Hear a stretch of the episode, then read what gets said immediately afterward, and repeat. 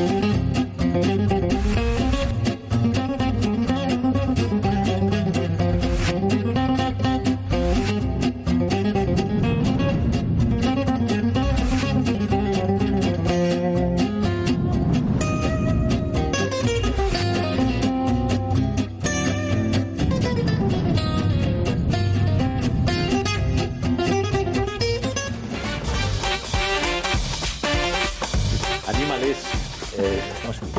de Policía, elecciones y todo el mundo pendiente de lo que vaya a pasar. Chema, Jupor, muy buenas noches. Hola, buenas Mil noches. gracias por estar aquí, por estar aquí de nuevo. Vamos a ir por partes para que la gente eh, calibre de lo que estamos hablando. ¿Qué es el Consejo de la Policía?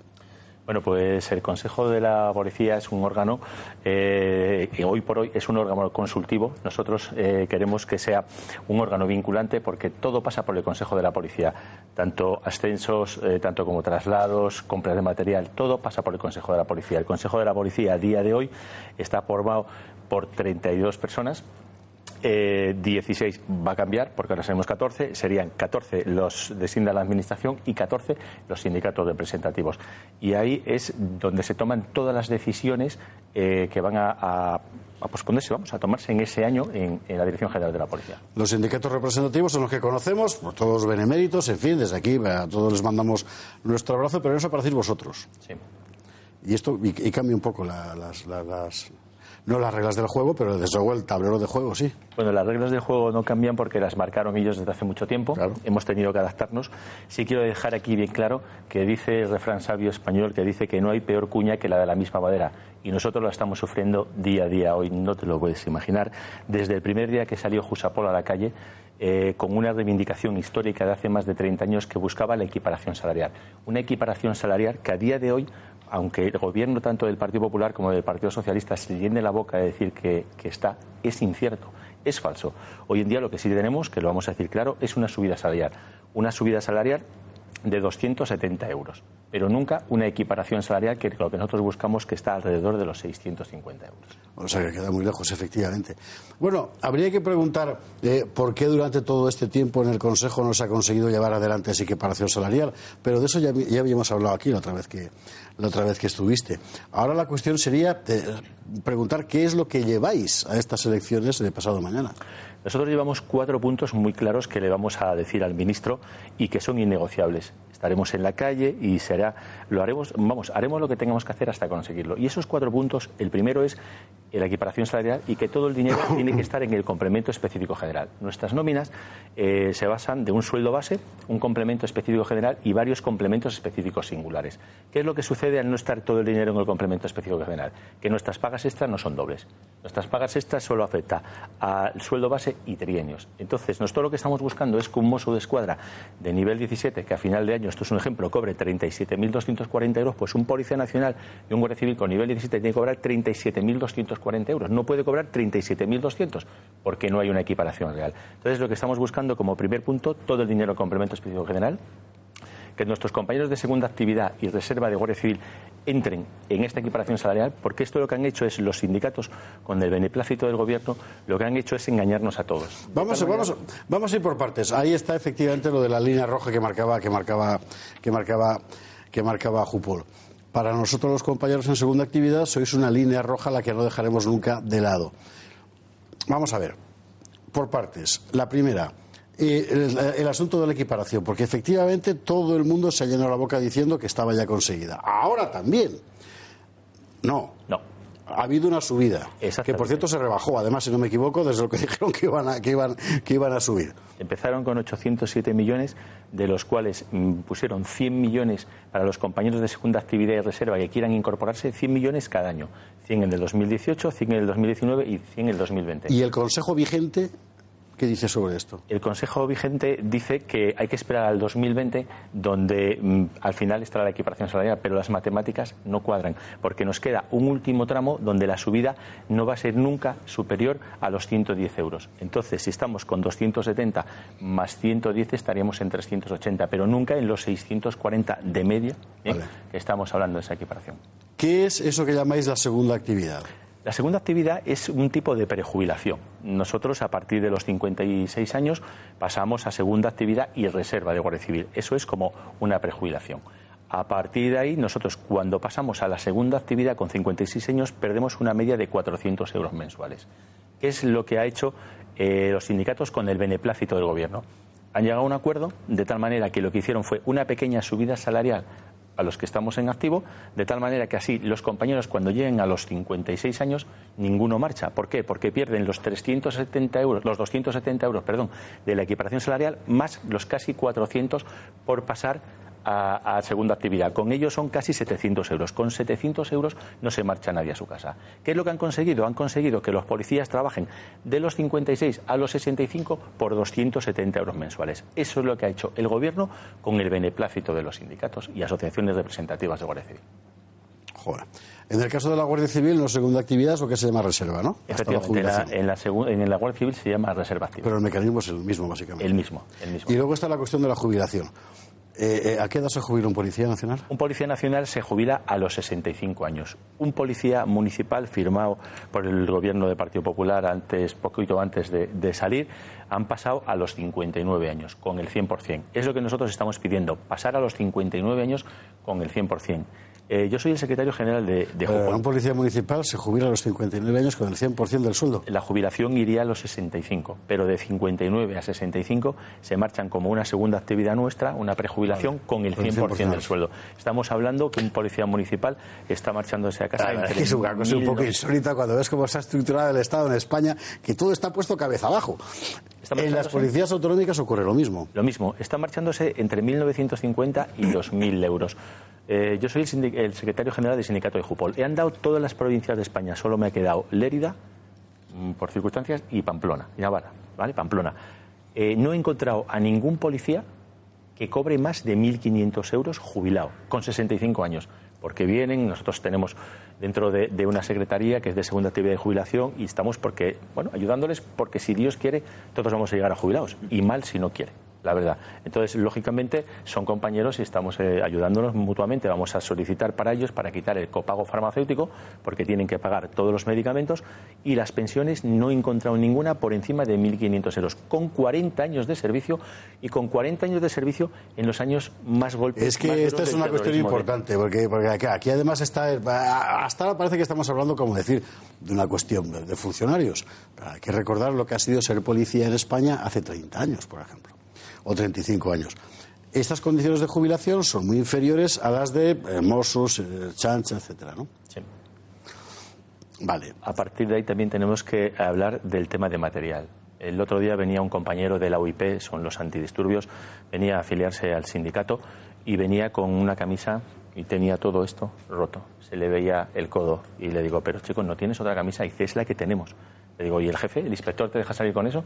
Me dice, me ha dicho que esta mañana me gestionaría una. Es lamentable. Si vamos a los coches, igual, el otro día estaba en Cataluña, donde, bueno, eh, fui allí y estaban los Mossos de Escuadra con unos medios, todos parejas con el Taser, con cámaras de grabación, con unos vehículos, bueno, que no tienen nada que ver con lo nuestro. Entonces es verdad que nos consideramos una policía low cost, es verdad que estamos abandonados tanto por un gobierno del Partido Popular como por el gobierno del Partido Socialista, es un engaño detrás de otro. Yo siempre pongo el ejemplo que nos engañan de la siguiente manera. Por eso hemos venido a cambiar esto.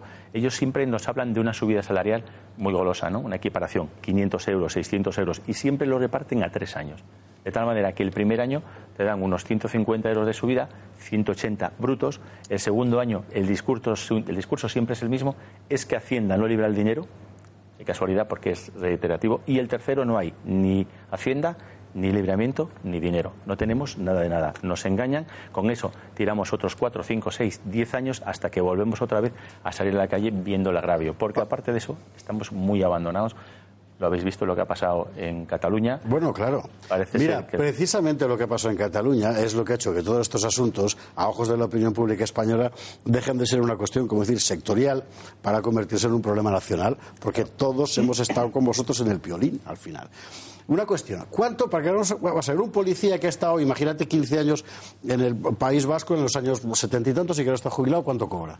Un policía que ha jubilado a día de hoy, una media están entre 1.440 y 1.480, 490. No llega ninguno a 1.500 euros. Con 40 años de servicio, 38 años muy duros del País Vasco para él y no nos olvidemos nunca, para sus familias. Sí, claro. ¿Eh? Su mujer, sus hijos. ¿Y la, y la equiparación en materia de jubilación con un mozo de escuadra, con un Erchaña, ¿sabe cuánto? Ahora mismo están rodando prácticamente como nuestra equiparación. Los Mossos de Escuadra se, está, eh, se están jubilando con 2.000 euros, 2.000, 2.100, ahí están.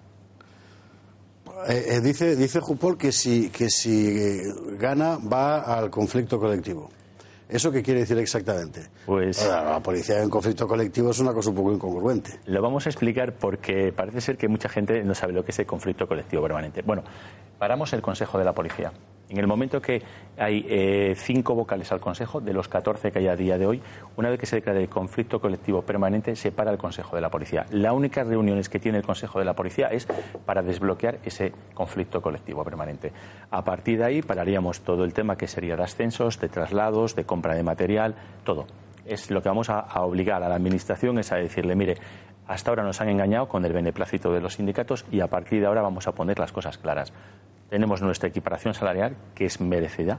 Llevamos 30 años luchando por ella, 30 años que nos han engañado y a partir de ahí levantamos el conflicto colectivo y empezamos a funcionar. Lo que no podemos hacer es levantar el conflicto colectivo verdaderamente porque, porque nos van a volver a engañar otra vez.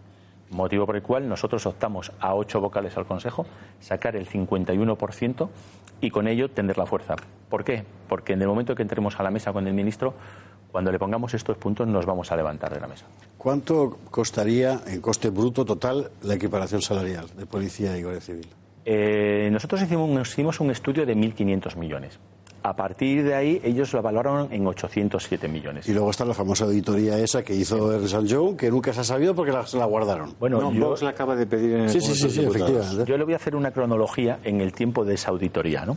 Esa auditoría nosotros no la ha visto nadie, es como las megas, donde dicen que que están, pero no las ha visto nadie. ¿no? Yo creo que a lo mejor por parte del señor ministro sí que la ha visto. Entonces, la cronología en el tiempo es la siguiente. Eh, se convocan elecciones, a partir de ahí esa auditoría la coge el gobierno y ve que esa auditoría va a decir, ya lo veremos dentro de, unos días, no tardando mucho, que faltan entre 800 y 1.000 millones. En ese momento el índice de voto del Partido Socialista era bajo, que dicen ellos, bueno, si gana la derecha, el bloque de la derecha, que es lo que tienes pensado, sacamos el, la auditoría y le decimos al gobierno de la derecha, ahí tiene usted para pagar a estos señores entre 800 y 1.000 millones. ¿Qué pasa? Que las cosas cambian, el índice de voto empieza a subir y entonces ella se encuentra con un problema. Y el problema es el siguiente. Claro, esa auditoría dice que faltan entre 800 y 1.000 millones, lo tengo que poner yo. ¿Qué es lo que hace? En ese momento, como ya había convocado elecciones eh, nacionales y municipales, vuelve a mandar a la empresa Ernest Joint porque dice que habían concretamente cuatro puestos que no se habían estudiado, cuatro. Y le da un plazo de 45 días. En esos 45 días, claro, las elecciones salen, él sale presidente de gobierno y a partir de ahí dice tengo un problema, porque ahora sí que soy yo el que tengo que pagar ese dinero. Con lo cual, ¿qué hago? Lo mando a la Secretaría de Estado para que diga que no es vinculante, que ha sido un acuerdo entre el PP y los sindicatos y asociaciones representativas. Motivo por el cual, ahora, cuando la auditoría diga que faltan entre 800 y 1.000 millones, se va a decir ya, pero eso ha sido un acuerdo entre el PP y los sindicatos. No es vinculante para mí, no tengo que hacer este desembolso. Espera. Entraríamos en una negociación. Has dicho una cantidad global de... 1.500 millones. Nos faltarían aproximadamente, han dado 800, pues otros. Solo la cifra que la semana pasada daba la AIREF de subvenciones sin control de la Administración española es 10 veces esa cifra, 14.000 millones de euros. Es que es una vergüenza. En fin. Nos han negado a nosotros esos 1.500 millones y dos meses después han dado 1.800 a Cataluña. Y van 80.000. ¿eh? Ya casi está peor. En fin. Van 80.000. Bueno, pues pasado mañana son las elecciones al Consejo de la Policía y aquí seguiremos contando, contando lo que hay. Chema, muchísimas gracias. Un placer Y a ver, ya hablamos el miércoles, a ver cómo sale la cosa. darle las gracias porque vamos a cerrar la campaña en su programa. Acabamos Ah, mira ahora qué bien. a las Eso. 12. Pues Pues, para nosotros es un placer. Estamos de cierre de campaña. Invitar a todos los compañeros a que vayan a votar, que voten a Jupol porque vamos a hacer un cambio. Y muchísimas gracias por invitarme y aquí estaremos para contárselo. Gracias, Chema. O sea, con una décima parte de lo que España se gasta en subvenciones sin control, ¿se podría arreglar la equiparación salarial de la policía? Es para no creérselo. En fin. Bueno, cambiamos de tema, aunque seguimos en los de servicio público, que se llama, porque hay nueva ley de hipotecas y usted seguro que tiene una. Usted o su hijo, su sobrino o su primo. ¿Y cómo le afecta a usted el asunto? Javier Orcajo lo sabe. Vamos a verlo. Seguramente oirán que esto va a hacer un ahorro espectacular, como mil euros por hipoteca. En parte es cierto, pero solo en parte, no se lo crean del todo, porque ese impuesto de actos jurídicos documentados entre el 0,5 y el 1,5 que tienen que pagar los bancos después de la aprobación de esta ley, ¿Por qué tanta diferencia? Pues porque según la comunidad es el 0,5 o el 1,5. Este es el país de las diferencias. Bueno, ese impuesto, yo creo, estoy convencido de ello, que tarde o temprano los bancos lo van a repercutir a sus clientes. Por cierto, a sus clientes que ahora mismo les han dejado la cosa de la tasación, les han dejado la cosa del IVA y les han dejado el impuesto que se paga en el caso que la vivienda que se compra sea de segunda mano. Así es que hay alguna garantía nueva, por ejemplo, que el notario tiene que dar fe de que ustedes han entendido el contrato de hipoteca, lo cual es fabuloso para la banca, porque exhibiendo eso que dice el notario, que ustedes ya sabían, se quitan de en medio posibles reivindicaciones futuras. Así es que me temo que esta no es una ley que beneficia precisamente al que quiere contraer una hipoteca. Es decir, los bancos se cargan con nuevas responsabilidades, en general nada o muy poquito de lo nuevo es de carácter retroactivo bueno, pues bueno, pues bien, ¿no? Bueno, se van arreglando cosillas, en fin. Lo repercutirán en los. Si se toma solamente esa medida, no sirve absolutamente para nada. Es decir, tenemos un sistema o hacemos que funcione o lo cambiamos. Yo lo cambiaría, pero como no es mi voluntad, entiendo que, habrá que tendrá que funcionar. ¿Se está haciendo que funcione? No, se trata de poner las mayores trabas posibles. A mí me parece que todo esto es un absoluto disparate con unos ciertos ribetes demagógicos que no arregla absolutamente nada de lo que nada de lo que verdaderamente está en juego. Todos queremos, yo por lo menos sí, que paguen los bancos lo máximo posible, pero es que las medidas que toma el gobierno no van por ese lado ni muchísimo menos. Es toda una gran mascarada. Yo a mí lo que me gustaría es que hubiera de verdad eh, un derecho real a una vivienda digna, que la vivienda no suponga para muchos españoles, sobre todo los jóvenes, a veces más del 60% la amortización de los créditos para la vivienda, eh, eh, para aquellos que han tenido la capacidad de dar una entrada y poder comprarse un piso. Desde luego, para los que buscan un alquiler, por ejemplo, en Madrid, el tema está prácticamente imposible y seguimos en la misma situación. Es decir, aquí de lo que se trata es de que el suelo sea lo más barato posible, para que la, repercusión que tenga el precio del suelo sea lo menor posible y que efectivamente haya una política por parte de las administraciones públicas para que efectivamente haya una, una vivienda que pueda ser especulativa, privada, etcétera, pero puede haber también mucha vivienda impulsada desde el sector público y protegida. Yo creo que eso desde mi punto de vista, debería ser una prioridad de las administraciones públicas.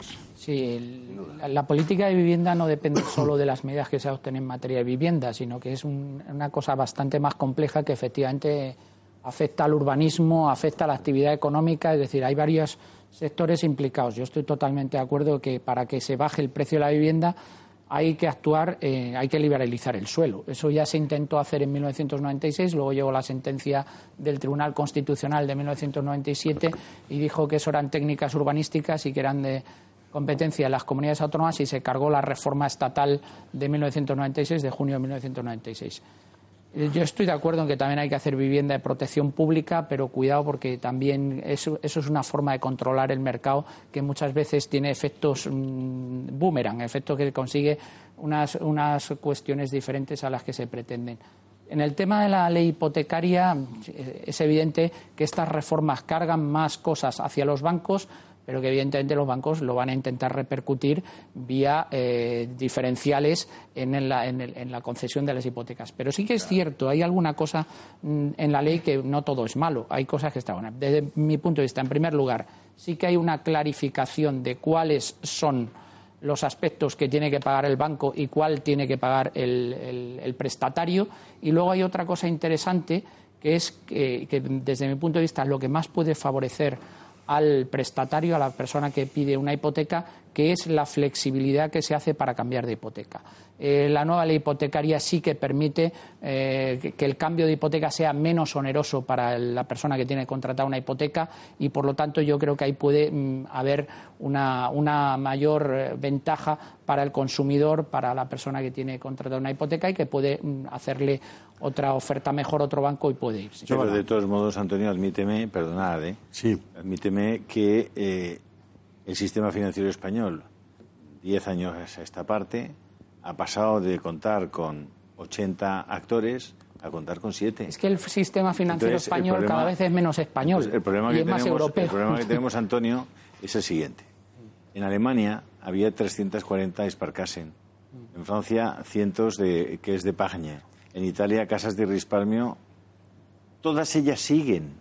En Alemania sigue habiendo Bueno, 300. también ha habido alguna reestructuración en, en estos países, menos que en España, por una sencilla razón, y tú lo sabes, Julio, porque el problema que había con las cajas de ahorro en España es que estaban en manos de los políticos. Y entonces Sí. la gestión que pero, se hizo pero de la esas cajas solución, de ahorro. la solución no era de que desaparecieran, no era que en Madrid ya no haya un- una fundación como la que tenía Caja Madrid, que venía a ayudar a cientos de, de colegios de niños discapacitados, a ayudar a residencias geriátricas, a temas culturales, que tenía una casa de empeños eh, un monte de piedad que servía para que si una persona mayor mm, tenía una necesidad puntual de tener un poquito de dinero, llevaba su pulserita de oro y le daban un dinerillo a un interés bajísimo.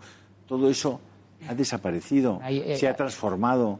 Eh, es decir, ahora mismo se sientan a cenar seis o siete personas en este país y deciden que a usted no le dan un crédito y a usted no le dan un crédito. Bueno, es decir, es el- la concentración. Pero eso, pero es lo que ha pedido Europa y todavía desde las instancias europeas se Pero, está Antonio, diciendo que se- todavía hay muchos Pero, actores, muchos Pero operadores Antonio, en el que se lo ha pedido solo a España. No, se lo ha pedido, a- se lo ha pedido a todo el mundo. ¿Y por qué los demás no lo han hecho? Porque, Porque no las quebraron como las quebraron en España los políticos. peso- porque tienen más peso en Europa que en España. Bueno, pues aceptemos, España. aceptemos que estamos en un sistema que desde el punto de vista de la competencia no es que sea imperfecto, No, es, es- imposible. Puesto que hemos cambiado el tema de debate del sector inmobiliario al sector bancario, volvemos al sector inmobiliario. Giovanna, ¿qué lo ibas a decir?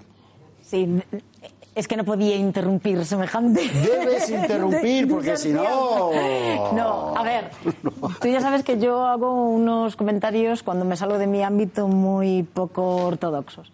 A ver, yo eh, lo que veo aquí es un intento del gobierno de hacernos creer eh, que ahora con estas medidas todos nos vamos a poder comprar una casa. Eso es lo que nos venden. Mira, hemos bajado eh, este 0,5, hemos quitado estas cláusulas y ahora va a ser más fácil comprar una casa. Es mentira. Dentro de la compra de una casa, los cambios en la ley hipotecaria no suponen, no suponen la diferencia entre poder acceder a una vivienda o no acceder a una vivienda. A mí lo que me alucina es, como decías tú, que eh, el acceso a una vivienda de- es un derecho constitucional. Y a mí lo que me alucina es que ese derecho constitucional a una vivienda digna, a una primera vivienda, esté grabada con impuestos con lo- casi los mismos impuestos que está grabada la tercera, cuarta, quinta vivienda o la que se compre un- una, una- una empresa inmobiliaria. Eso es injusto, pero ahí no se toca. Bueno, pero tampoco no hay ningún partido, ni los demás No, extrema no, no izquierda, se ni toca. los demás Es extrema que- no sé Pero es qué. que la ley inmobiliaria que han hecho- Vamos a ver, en una, lo sociedad, toca. en una sociedad organizada, mínimamente, las ma- la más eh, ancestral que conozcamos, todos los que allí viven tienen derecho a estar en un sitio protegido, a dormir bajo techo. Todos. Es decir, no se trata de una cosa. Bueno, es decir, joder, los caníbales igual no duermen bajo techo, pero tienen una- un tiempo estupendo y duermen en una. Pero todo el mundo está eh, protegido socialmente para tener ese derecho. Es decir, en las sociedades civilizadas, evidentemente, eso hay que organizarlo y articularlo de otra manera. Pero es evidente que hay que garantizar que la gente pueda poder, para montar su familia, mínimo, para no- tener sus como hijos. mínimo, no Precisamente una de las cuestiones básicas, eh, elementales, en el cambio de poder en Madrid tiene que ver con la vivienda. ¿Por qué? Porque el balance que deja la izquierda municipal en materia de viviendas es desolador. O sea, prometieron miles y han hecho apenas 60, si no recuerdo, si no recuerdo, si no recuerdo mal.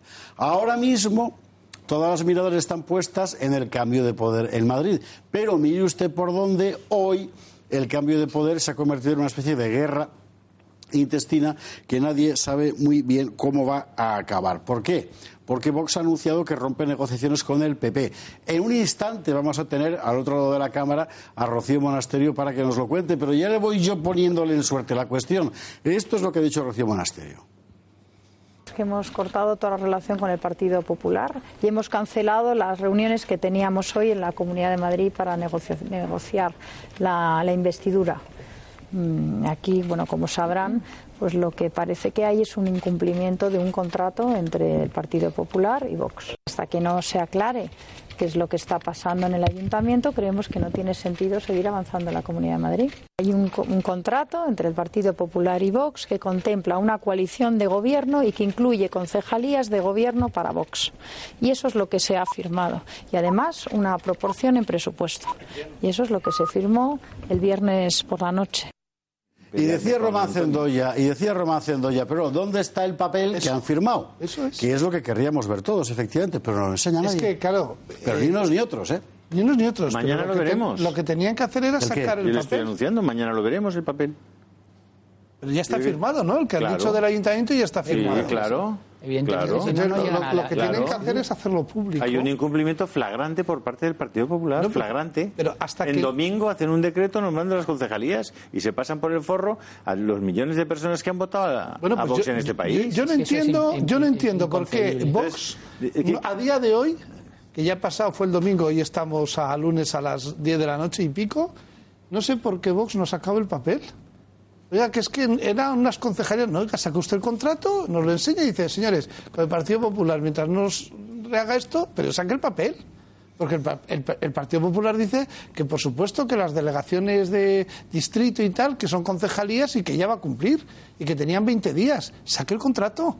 Esto es muy sencillo, porque al final tiene que haber un papel. Como todos sean interpretaciones, porque cada uno interpreta de una manera el pacto que ha firmado, a partir de ahí se entran en peligro de cómo interpretar el electorado. El, No, ver, el- a el ver, yo me pongo estupendo, yo no me pongo A ver, estupendo. Román, Pero a mí hay que me saquen el a ver, papel. me lo puede sacar el PP o me lo puede sacar Vox. Román, perdona una pregunta.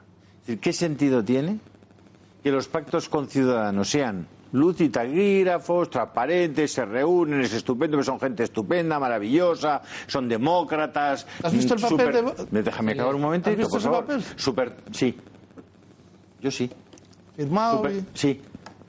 Bueno, Julio, eh, tú lo has si visto. me lo preguntas en público. Eh, eh, Sí, tú, lo- sí. tú lo- tú lo has visto, pero por algún tipo de motivo es singular, porque el hecho es que esos votantes de Vox a los que tú aludes no lo han visto. No, ni los de déjame- Vox, ni deja- los del PP, de- ni déjame ninguno. explicar lo que estoy tratando de explicar. Es decir, ¿qué sentido tiene que Ciudadanos se pueda reunir con todo el mundo públicamente, con luz y taquígrafos, em, presumir de que se reúne, llevarse las, la- las cuotas de poder que teóricamente le parece que le pertenecen, y resulta que Vox tiene que firmar papeles por debajo de la mesa, no, que no se sepa que se han reunido, cuando van no se pueden hacer fotos. Pero, ¿de qué precisamente, estamos hablando? pero precisamente por ¿Pero debajo. de qué estamos hablando? el Yo soy de votante de Vox y que digo, ¿pero Begoña qué es esto? Villacís, que Begoña Villacís lo contaba así, además con a calzón, bueno, la expresión no es adecuada en el caso de una, de una- de una- de una dama, con toda franqueza lo contaba así.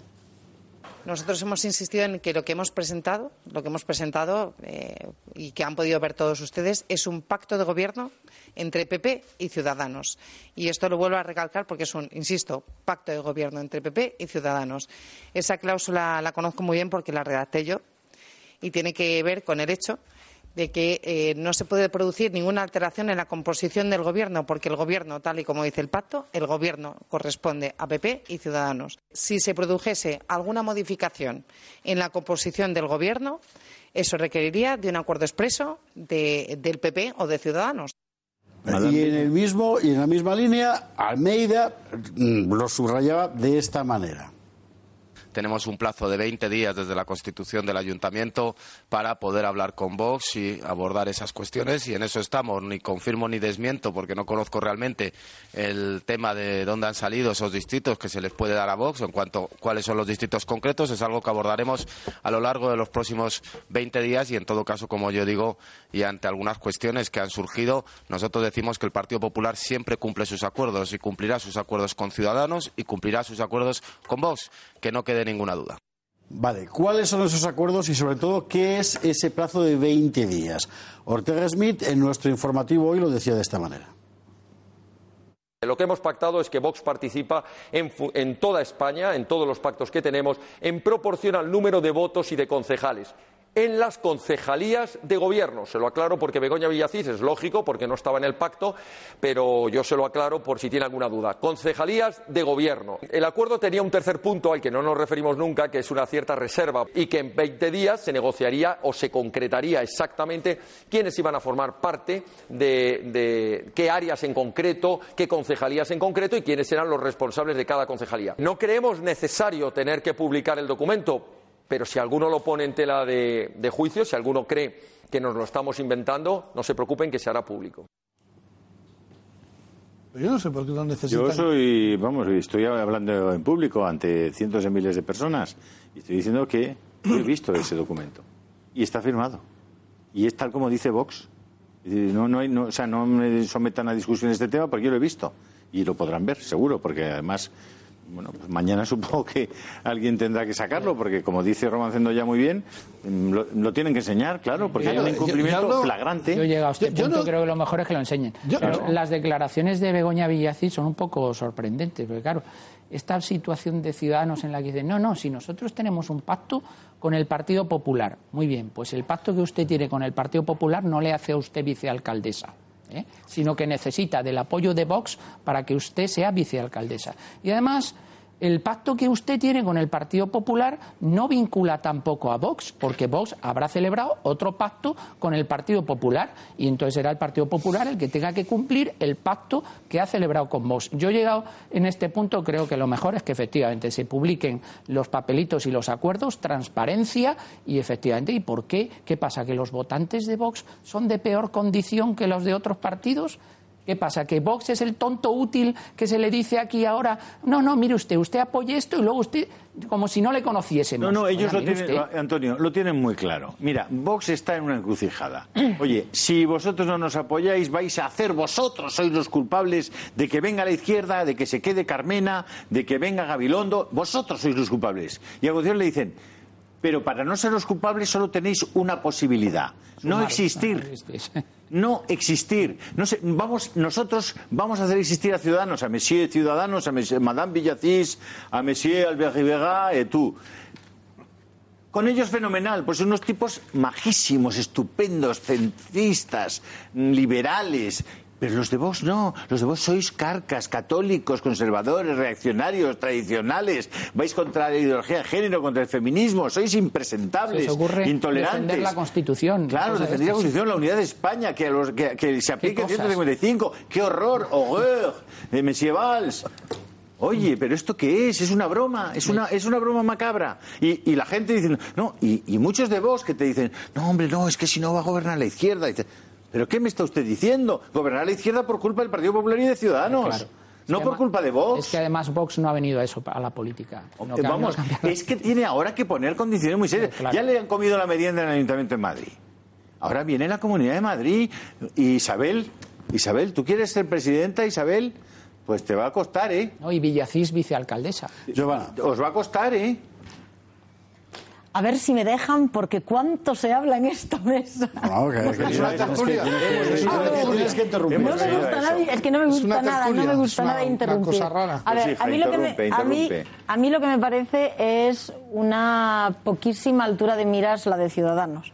Esto es eh, como estos refranes de no se puede nadar y guardar la ropa, que es lo que quiere hacer Ciudadanos. A mí me parece muy indecente, pero me parece indecente no solo con las personas que han votado a Vox, que son votos igual de válidos, como decíamos, que cualquier otro, pero incluso, incluso con sus propios votantes, porque los está engañando.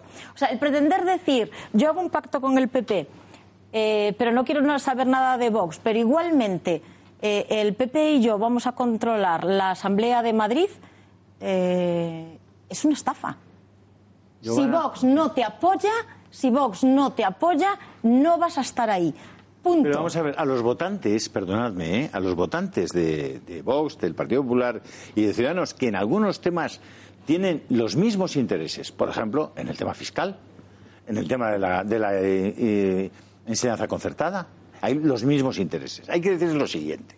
Si mañana, si mañana Vox dice que o se sientan con ellos y les tratan de igual a igual y transparentemente se hace un pacto y tienen la, la posibilidad de gobernar o cogobernar con los demás, o si no, el señor Gavilando va a salir elegido por los demás. ¿Y sabe qué va a Pero pasar? es que Mire, el le voy a problema contar... es que Vox no tendría Pero ni es- siquiera que exigir Pero hay que explicar a los, O sea, es pero hay que es explicar a los votantes que si ocurre eso, que no se preocupen, porque Gabilondo, si gobierna en esas condiciones, no podrá subir sus impuestos. No podrá subirlos, porque tendrá que llevarlo a la Asamblea de Madrid y en la Asamblea de Madrid no tiene mayoría, tienen mayoría Ciudadanos, el PP y Vox y se lo tumbarán. Y si quiere hacer algo con la, con la educación concertada, lo tendrá que llevar a la Asamblea de Madrid y Ciudadanos, PP y Vox, ellos verán, se lo tumbarán. Y por tanto, ¿qué pasará? Pues que Vox presentará una, una, proposición en la Asamblea para pedir que se retiren las leyes de género. y, si, y, deciden no, no echar para atrás las leyes de género, pues no tendrán el apoyo que es para lo que han venido a esta santa bueno, política. Pues, pero, pero, de, pero de, verdad, ¿de verdad hay que hacer política así? Bueno, pues eh, pero es la única o sea, forma. Si no te dejan otro remedio, si no te dejan otro remedio. Si no te dejan o sea, otro remedio, el, claro. los señores de Vox podían haber dicho que la condición sine qua non para negociar y votar al alcalde de Madrid era hacer una reunión trilateral y si no se sentaban los señores de Ciudadanos con ellos, porque sus votos son imprescindibles, no se sentaban a negociar con el Partido Popular. Pues no lo han hecho. Ah, porque igual los electores entendían que joder, está dejando a Carmen a sí. Igual lo entendían y muchísimos y muchísimos. Con lo cual, cada uno cuando se sienta a negociar y crea una negociación, tiene que saber qué bazas juegas. A mí me, me, parece inverosímil, aunque mañana salga, por supuesto que me creo que existe el papel, el que a día de hoy o el día que lo firmaron, Vox no haya hecho público el documento. Se lo vas a poder manera... decir dentro de un instante a Rocío Monasterio. Le están poniendo el micrófono, nosotros nos vamos a la publi para luego poder hablar con tranquilidad con ella. A la vuelta, Rocío Monasterio aquí nos va a contestar a la pregunta que todos, menos Julia Ariza, nos hacemos. ¿Por qué no han sacado ya el papel? Enseguida, Rocío Monasterio, aquí. Está harto de pagar abusivamente por sus seguros. Además, siempre escucha negativas, problemas y no le cubren los siniestros. Desde el Departamento de Seguros de Intereconomía le ponemos solución. Como sus aliados, le ofrecemos los mejores precios de todas las compañías líderes del mercado, asesoramiento gratuito y comparativo entre todas ellas. Y lo más importante, tramitamos todos sus siniestros para que no tenga que pelear con las compañías de seguros llamando a un 902. Nosotros lo hacemos por usted. Llame al 91 032 6947 y le informaremos sin compromiso. Intereconomía, su aliado de confianza.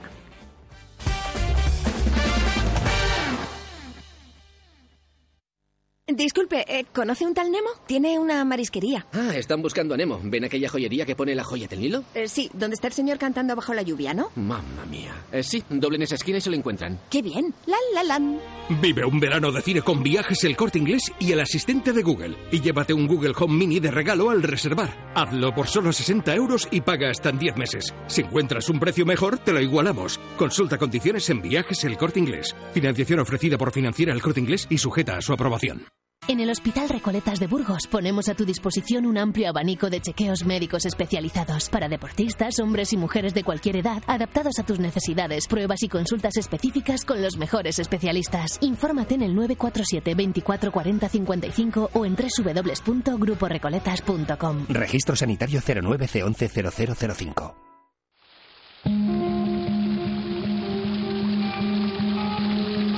La fuente de la vida. Un viaje a través de los siglos y la historia de la humanidad. La Fuente de la Vida. De lunes a viernes, de 12 a 12 y media de la noche, aquí, en Radio Intereconomía. La Fuente de la Vida. Os esperamos.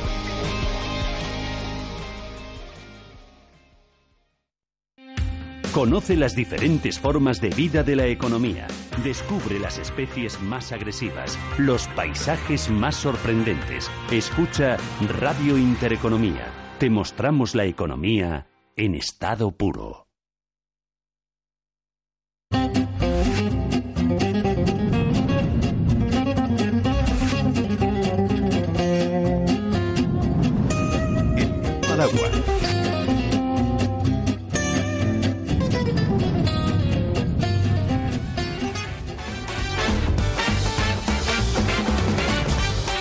Lo anunciado, Rocío, Rocío Monasterio. Muy buenas noches. Buenas noches a todos. Vamos a ver, ¿dónde está el papel? ¿El que se ha firmado con el PP? ¿O no hay tal papel? ¿O por qué no ha salido aún? El papel está a buen recaudo, pero nosotros, como sí cumplimos los acuerdos y quedamos en que no lo íbamos a filtrar, pues no lo hemos filtrado. ¿eh? Nosotros lo que esperamos es que las dos partes del acuerdo pues cumplan lo que firman y estamos acostumbrados a hacer las cosas así. Eso debe de ser por la bisoñez en política, imagino. Pero Vamos a ver, el hecho es que ahora mismo está prácticamente el 95% del votante de centro derecha en España pendiente de algo que no entiende que es que todos hayan dicho que estaban de acuerdo en algo en lo que en realidad no están de acuerdo. De este embrollo, ¿cómo se sale? No, pero sí, esto es muy sencillo. Nosotros podemos estar en el gobierno o la oposición. Si estamos en el gobierno y tenemos una, un acuerdo de coalición de gobierno y tenemos un papel firmado con uno de los socios, pues lo lógico es que se cumpla esa parte del, del acuerdo. Y nosotros no, bueno, pues no contemplamos que alguien que firma un papel, y en este caso un partido que firma un acuerdo, pues no cumpla su parte. Y estamos esperando y esperamos que en los próximos días esto se resuelva, pero tiene que ser por la parte de quien quiere quiere eh, bueno, pues ser respetado como un socio fiable y quien entendemos que quiere llegar a otros acuerdos con nosotros en el futuro, claro. En este momento la situación es de ruptura de negociaciones en lo que concierne a la Comunidad de Madrid. Bueno, es que yo creo que no tiene mucho sentido estar sentado con, con alguien para definir un papel, un acuerdo, si al día siguiente se va a decir que eso no se va a cumplir y si, si la firma aquí no vale nada y si un acuerdo vale cero, ¿para qué vamos a sentarnos? ¿no? Yo espero y yo quiero en una negociación tener primero eh, socios de negociación que están dispuestos a sentarse con nosotros, como es normal. Y, y, segundo, yo espero tener socios que sean fiables, ¿no? Porque nadie se sentaría con alguien a cerrar un acuerdo y firmarlo si está seguro de que al día siguiente va a incumplir. Yo creo que es de sentido común. Rocío Monasterio, le pregunta a Julio Ariza. Sí, doña Rocío, buenas noches. Buenas noches, don Julio. Vamos a ver, el acuerdo ya se ha filtrado. El acuerdo lo han filtrado el PP, ha dicho que no, que no tienen en ese documento no hay ninguna concejalía para ustedes, por tanto ya han firmado en negativo, han filtrado una parte del acuerdo. Además ustedes también lo están filtrando diciendo que han acordado en ese acuerdo que sea discreto y que no se filtre, por tanto otra parte del acuerdo ya está también eh, ya se ha conocido públicamente. De, denos ustedes la satisfacción a los votantes de Vox y a todos los ciudadanos españoles de ver que efectivamente el Partido Popular no cumple sus acuerdos y le voy a decir otra cosa, y denos también la satisfacción de ver cómo con Vox, uno, o se sienta públicamente y con fotos para hacer pactos no opacos, sino transparentes, como hacen el Partido Popular y Ciudadanos, como si ellos tuvieran una legitimidad de la que carece aparentemente Vox. Denos ustedes esa satisfacción, doña Rocío. Bueno, a mí yo les voy a dar, les voy a intentar dar una satisfacción y probablemente lo, lo, mejor para todos sería que el Partido Popular cumpliera, cumpliera sus pactos, ¿no? Sí, Nosotros doña Rocío. Hemos, nos hemos comprometido es a no publicar el acuerdo, ¿eh? pero sí hemos sacado hoy una nota de prensa que yo creo que explica muy bien que en el acuerdo decíamos concejalías de gobierno eh, direcciones de entes públicos y presupuestos en proporción a nuestros escaños, que por otra parte es lo que se había pedido a cambio de que el señor Martínez Almeida tuviera el sillón de la alcaldía del Ayuntamiento de Madrid y que el Partido Popular tuviera muchísimas alcaldías en toda España.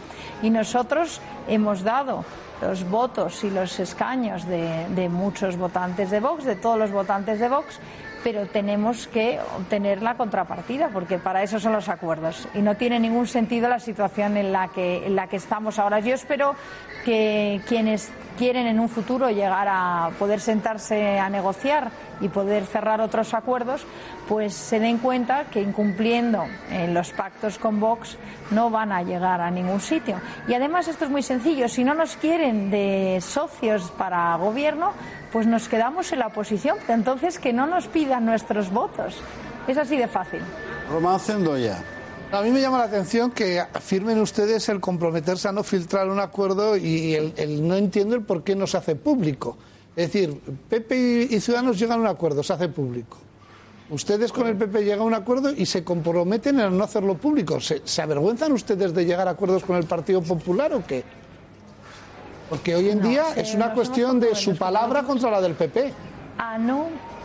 A no publicar, a no publicar ese papel. Y eso como se compromete uno a muchas otras cosas, ¿no? Nosotros tenemos por costumbre, sí, eh, cumplir las cosas que, con las que nos comprometemos y no tiene, y luego lo que haga Ciudadanos o lo que hagan otros partidos, a nosotros nos da igual. Nosotros somos Vox y tenemos nuestra manera de hacer las cosas y de defender nuestros principios. Y nosotros sí creemos en la palabra dada y sí creemos que un acuerdo firmado se tiene que respetar. Y yo creo que en esto también creen muchos españoles y les avergüenza ver cómo nuestros políticos han perdido totalmente el respeto por la palabra dada, han perdido totalmente el respeto por los acuerdos firmados. Pero no pasa nada. Si esto es así, pues que no nos pidan los votos para la próxima vez y que vayan a buscar a otros socios de gobierno y nos dejen en la oposición. Si nosotros en la oposición podemos hacer un papel excelente. El alcalde de Madrid decía que estaban cumpliendo el acuerdo, que tenían 20 días. ¿Por qué achican ustedes el tiempo? Bueno, yo creo que estos, las declaraciones que ha hecho al día siguiente, el domingo y el lunes, contravienen los puntos del, del, acuerdo. Entonces, nosotros lo que no puede ser es que salgamos eh, al día siguiente de pactar una cosa con unos señores y nos estén directamente diciendo exactamente lo contrario a lo que habían llegado eh, con nosotros a, acordar. ¿no? Eh, nos parece incongruente, nos parece incoherente y sobre todo lo que pasa es que no nos da ninguna confianza. Entonces no tiene ningún sentido que yo me siente con nadie el Partido Popular, puesto que ahora parecen que no son socios fiables y a mí me gustaría estar sentada con alguien negociando del que me pueda fiar. Eso yo creo que es fundamental. Giovanna Carril. Hola, Rocío. Soy Giovanna. ¿Qué tal, Giovanna? Muy bien. Yo voy a hacerte una pregunta de la que sí sé la respuesta, pero digamos que lo que voy a hacer es trasladarte una pregunta que me hacen por las redes sociales y a título personal. Eh, la gente me pregunta si eh, llegaríais a aceptar en estos pactos alguno de ellos que quebrase el ADN de Vox y que, y que hiciese que los votantes de Vox se sintiesen vendidos. No, nosotros los acuerdos que llegamos respetan los puntos fundamentales del programa de Vox y nada más. Nosotros creemos que en una negociación a tres, las tres partes tienen que ceder pero pueden ceder y ser flexibles en aquellas cosas que no les hagan renunciar a su ADN o que no les hagan sentirse incómodos en esa negociación. Y yo creo que los acuerdos y las negociaciones que tienen éxito son aquellos en que, por supuesto, las tres partes ceden algo, pero en las que las tres partes salen contentos. Esas son las buenas negociaciones. Y nosotros tendremos que ceder, Ciudadanos tendrá que ceder y el Partido Popular tendrá que ceder si es que quieren una coalición de gobierno y como parece ser que quieren nuestros votos para una coalición de gobierno, pues tendrán que asumir primero que se tienen que sentar con nosotros. Segundo, que tienen que respetar lo firmado. Y tercero, que tendrán que ceder en algo, como es lógico y normal. Maravillosa respuesta, Rocío. Antonio, gracias. Antonio Alonso Timón. Hola, Rocío. Buenas noches. Buenas noches, ¿qué tal? Bueno, pues yo en primer lugar espero que esto llegue a buen puerto porque la verdad es que está siendo un sainete y como le escuchaba a Rocío la semana pasada en una emisora de radio, es que no se puede pactar con estos pactos de última hora. Las cosas tendrían que ser mucho más sencillas desde el principio. Porque la señora Villacid no es vicealcaldesa por casualidad, sino que es vicealcaldesa gracias al apoyo de Vox, eso que tanto desprecia. Yo no sé qué es lo que no le gusta a la señora Villacid de Vox Quizá que Vox respete la Constitución y que la defienda hasta sus últimas consecuencias. Quizá la unidad de España, porque debe ser que Ciudadanos es un partido que nació para pulverizar la unidad de España o que tiene algunas cosas muy distintas a Vox. Quizá la subida de impuestos, que Vox pretende una bajada de impuestos. ¿Qué es lo que no le gusta a Ciudadanos de Vox por lo, por lo cual les repudian a ustedes? Bueno, yo lo que creo es que Ciudadanos es un partido que está recibiendo órdenes del señor Macron. Entonces, lo primero que nos tenemos que preguntar es por qué un partido que dice ser un partido español hace política para otros que no son españoles y por qué un partido como Ciudadanos recibe órdenes del señor Macron que le dice con quién tiene que pactar en los ayuntamientos y con quién no. Yo creo que esto a los españoles nos tiene que resultar sorprendente. Yo cuando me he reunido con el señor Aguado, que sí me he reunido, me ha dicho que él no tenía autorización, autoridad para firmar nada y además, bueno, parece ser que esas reuniones tenían que ser a escondidas, ¿no? Yo creo que esto resulta infantil, resulta ridículo y sobre todo nos tiene que hacernos preguntar sobre qué situación tiene este partido, que es Ciudadanos, que parece que está haciendo política para una bueno para un gobierno extranjero y no para los españoles, ¿no? Esto resulta llamativo y nos, nos tiene que hacer reflexionar. Julio Ariza, última pregunta. La forma de actuar de, de Madame Monasterio la forma de actuar del de, PP es, ha sido clara y evidente. Eh, la encrucijada o el dilema de, Vox en este caso es aparecer como un partido cuyos votos prácticamente no sirven para nada y por tanto el voto útil efectivamente se va a estabilizar en torno al Partido Popular o bien eh, los votos de Vox sirven para dar el poder a la izquierda y por tanto es un error votar a Vox en, en cualquiera de los dos casos, en cualquiera de los dos caminos. Yo trataba de explicar a los espectadores hace un momento que, bueno, Gabilondo puede gobernar la Comunidad de Madrid, pero difícilmente podrá subir los impuestos, difícilmente podrá atacar a la educación concertada, difícilmente podrá hacer muchas de las cosas en las que coinciden como principios básicos los votantes de los tres partidos de derechas y por tanto, bueno, la posición de Vox ahí puede ser muy útil y muy, y muy inteligente. Decir, oiga, eh, ¿ustedes quieren que gobierne la izquierda? Ok, no se preocupen que vamos a estar nosotros en la Asamblea de Madrid para impedir que se hagan las cosas que a nuestros votantes les pueden cabrear más, entre comillas. Pero bueno, si eso es lo que quiere el Partido Popular. claro, claro. Yo lo que tengo claro es que como cada vez hay menos diferencias en los programas de los socialistas, de Ciudadanos y el Partido Popular, si no están dispuestos a ceder en cosas fundamentales que forman parte del ADN de Vox, pues a mí me resulta indistinto hacer presidente al señor Gabilondo, al señor Aguado, a la señora Ayuso, porque hay veces que veo sus programas y efectivamente no los distingo. Entonces, quien esté dispuesto a bajar los impuestos, quien esté dispuesto a reducir la deuda, quien esté dispuesto a cerrar entes y a, cerrar todo aquello que provoque despilfarro y haga que nuestros impuestos no vayan de verdad a los recursos y a aquello que nos interesa, ¿no? a los españoles. Quien esté dispuesto a proteger a la familia, quien esté dispuesto a acabar con la ideología de género, ese será el que se lleve eh, bueno, pues los, votos de Vox. Desde luego tienen que tener claro los tres eh, que los votos de Vox no se entregan a cambio de nada.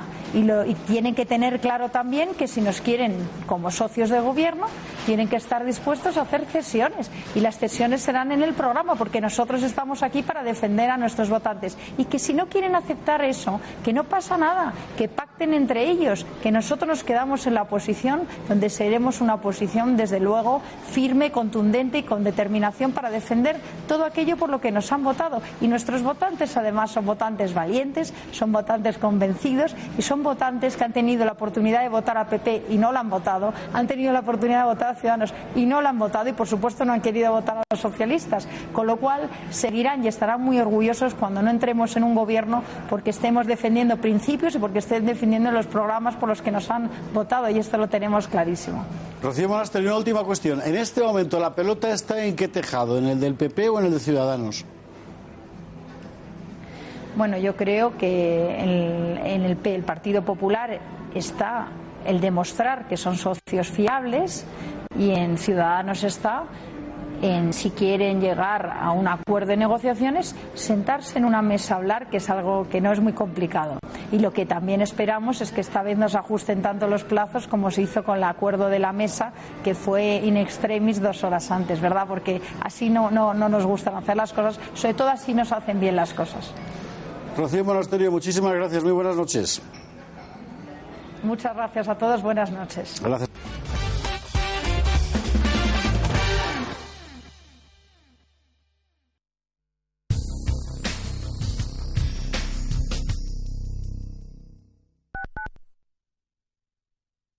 Escuchan ustedes Intereconomía.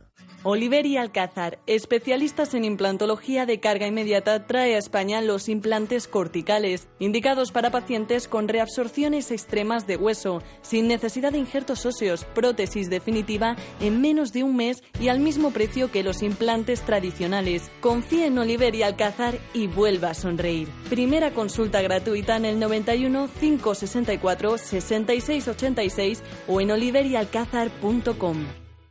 Desde 2002, el restaurante Asador y Yumbe ofrece lo mejor de la cocina vasca en Madrid. La selección cuidada de los productos desde su origen y el trato cercano son señas de identidad de nuestro restaurante. En Iyumbe apostamos por una cocina en la que priman los sabores, basada en el producto de temporada y que mima al máximo la calidad de sus platos. Estamos en Madrid, en Paseo de la Castellana 172, en el 91 867 5902 y en La Moraleja, en Avenida de Bruselas 9, en el 91 490 1096. Restaurante Asador Iyumbe. Protegidos Radio es el único programa en España que divulga y promociona a través de las ondas el conocimiento de la seguridad privada, la seguridad ciudadana y la autoprotección de los ciudadanos, sus empresas y bienes con el fin de prevenir y reaccionar frente a los riesgos. Protegidos Radio, con Pedro Gómez, tu director de seguridad. Hablaremos de la prevención de robos, hurtos, estafas y siniestros, el bienestar de los ciudadanos, la seguridad y protección de sus familias, hogar y empresas es lo más importante. Escúchanos, queremos protegerte. Los martes de dos y media a tres y media de la tarde, Protegidos Radio, aquí en Radio Intereconomía. Los mercados financieros, las bolsas más importantes, la información más clara, más precisa.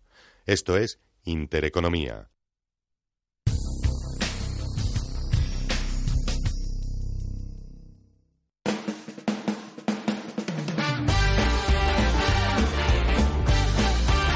El gato al agua.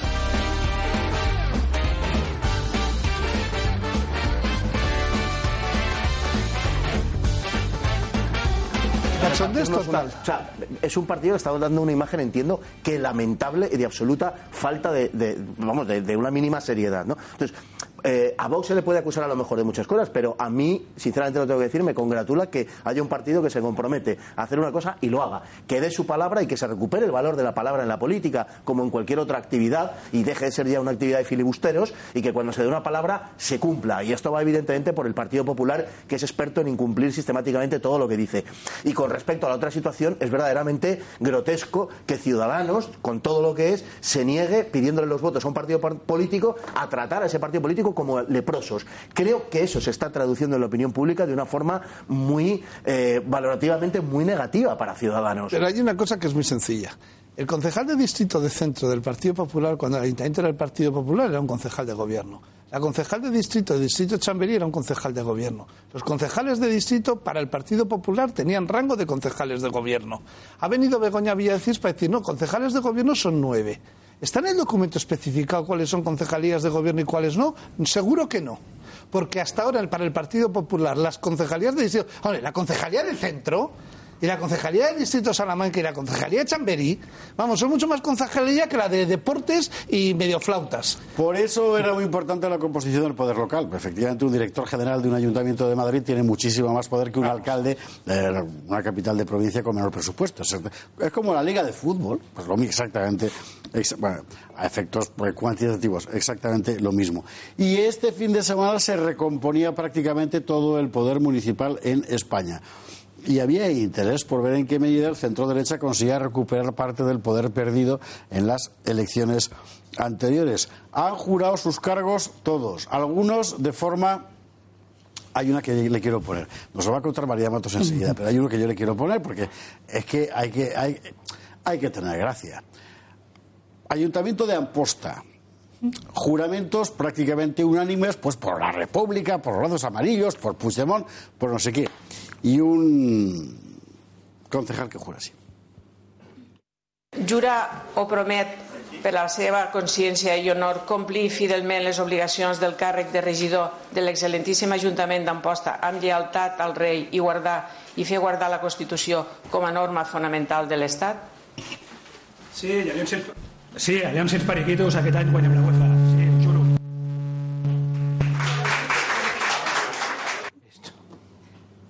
el Real Club Deportivo Español, que también tiene derecho a la vida. En fin, luego veremos lo que ha pasado en el Ayuntamiento de Barcelona, que realmente aquello está ardiendo. Lo de la ciudad cremada, que, que, ¿cómo era? ciudad cremada era, ¿no? El, el famoso va a ser verdad al final.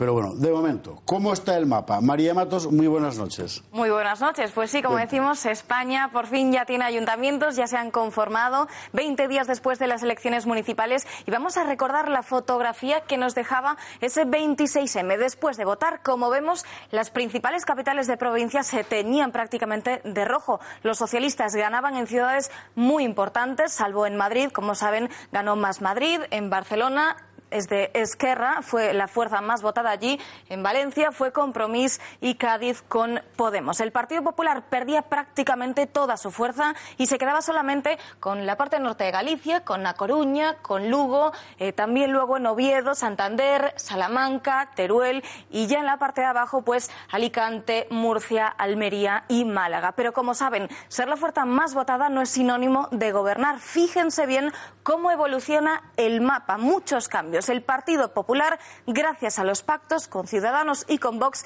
se alza en cuatro alcaldías muy importantes de capitales españolas. Los populares recuperan la joya de la corona, Madrid, echando a Carmena. Recuperan también Zaragoza, donde no gobernaban desde el 2003 y estaba en manos de Podemos. Además, conservan sus dos bastiones como son Murcia y Málaga. Estas son las buenas noticias para el Partido Popular, pero también hay malas. Los territorios donde más poder municipal han perdido ha sido en Castilla-La Mancha, con Guadalajara, con Cuenca y con Albacete, y en Castilla y León al perder pues Ávila, Burgos o Palencia. En total, el Partido Popular pierde el 40% de las capitales donde gobernaban. Estaban en 21 ciudades importantes y se quedan tan solo con 13. Los demás ayuntamientos de grandes ciudades siguen sin cambios. En Barcelona, Ada Colau pues mantiene la alcaldía de la capital catalana, como saben, tras pactar el Partido Socialista y con esos seis concejales de Manuel Valls. En la ciudad de Valencia sigue Compromís.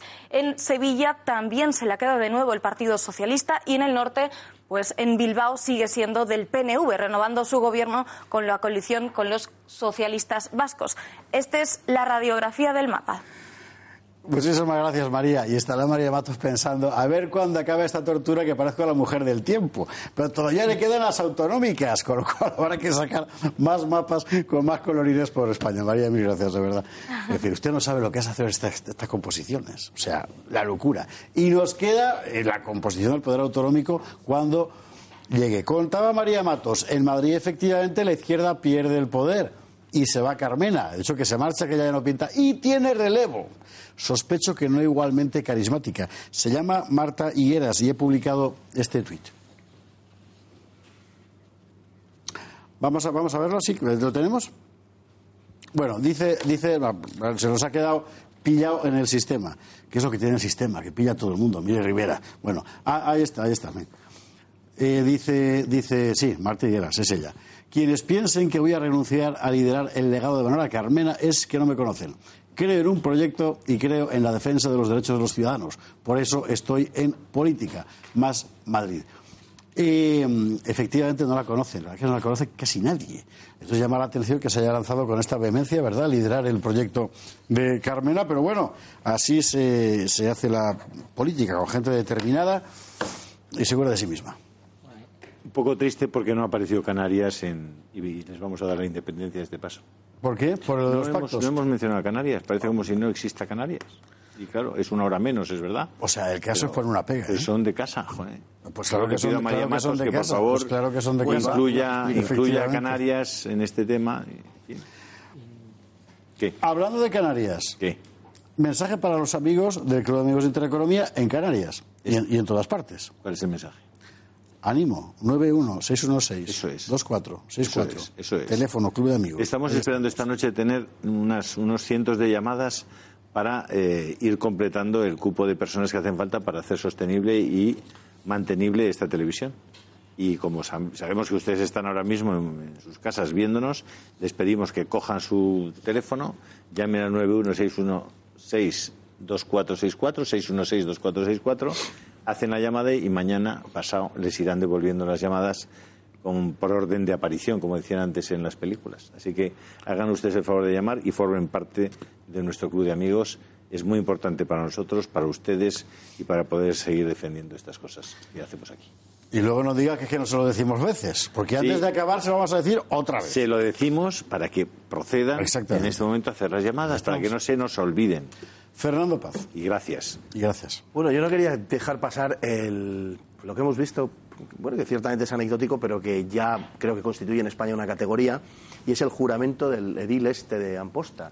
O sea, yo creo que o las instituciones se revisten de una cierta seriedad, o no podemos pedir a la gente que, que confíe en ellas y que crea en ellas. Y además, Sí, históricamente... pero en el caso de este hay que, hay que subrayar que era broma deliberada por el tono de los anteriores juramentos. Este era el concejal de plataforma y Pues peor. entonces ha hecho Pero- pero no, que pues, os, que claro, os- claro, que os pues, a- a a más abundamiento, ¿no? El tío lo ha hecho con lógicamente con su miaja de cachondeo, pero, pero es que está pasando en toda España, cada uno está tomando posesión como le da la gana, cada uno añade lo que quiere, no existe una fórmula, no se impone una fórmula. Yo lo haría de una forma muy clara, una fórmula la que fuere para toda España y que todo el mundo tuviera que jurar de esa manera y, no andemos aceptando estas cosas de por imperativo legal y por no sé cuántas De los historias. eurodiputados porque en la- en es una cosa verdaderamente, verdaderamente tremenda que empezó en los años 80 con Batasuna, añadiendo aquello del imperativo legal, que lo hemos ido aceptando de una manera, y además es que es verdad, que es decir, el, el problema en una sociedad viene cuando se quiebran sus instituciones, cuando se dejan de tomar en serio. Y yo creo que en España hoy esto ya se toma abiertamente a cachondeo. Yo no sé cuántas cosas he visto ya en, en- en- en fin, en las redes sociales, en YouTube y demás, sobre toma de posesión que bueno da la impresión de que aquellos a quienes elegimos pues, eh, es- es pues más serio de que como de fiesta no o sea habría que exigírselo yo creo Porque es que incluso en el juramento de los eurodiputados hoy también ha habido alguna fórmula de juramento bucólico festiva Sí, sí, lúdico igual, pastoril. igual, igual, igual. No, pero si te Desde cargas- mi convicción republicana, no sé, Antonio, pero si te cargas las formas, Claro, es que- pero es lo que dice, es lo que dice Fernando. Son Pero las- es que esto es más importante de lo que parece. Son las murallas que protegen la ciudad al final. Totalmente. Si tú las desmantelas, te van a entrar a fondo. Yo hace mucho tiempo que trato de explicar que hay que volver a la fórmula de las multas, que es una fórmula muy sencilla que excluye el Código Penal y que la gente la entiende, las entiende estupendamente. Señor los- que está a menos de 500 metros de una manifestación con una con un pasamontañas puesto y tal. 500 euritos de multa de identificación, 500 euros le llega a papá y mira, 500 euros. Que no las, los paga, se le embarga de la cuenta bancaria, no hay que enviar a la policía Efectivo ni hacer nada. Alcalde que no pone banderica en Vic, en el ayuntamiento. Muy bien, 500 euros de multa diaria al alcalde que no pone la banderica. Siete días después son 3.500, se le embarga el coche, se le embarga la cuenta bancaria y la mujer del alcalde le dice, Manel, escolta noi, posa't la bandereta que ens fotran. Es decir, eso funciona así. A ver si nos vamos enterando. O- Un señor que jura y tiene que hacer un juramento de la Constitución y de lealtad porque es un cargo público. 500 euros de multa, 1.000, 1.500. ¿Qué quiere usted decir una tontería? Hay que, no hay se que- preocupe. hay que decir una cosa muy importante. Cuando usted en su papeleta de voto pone voto a bríos, por ejemplo, y marca, ese voto no vale. Claro.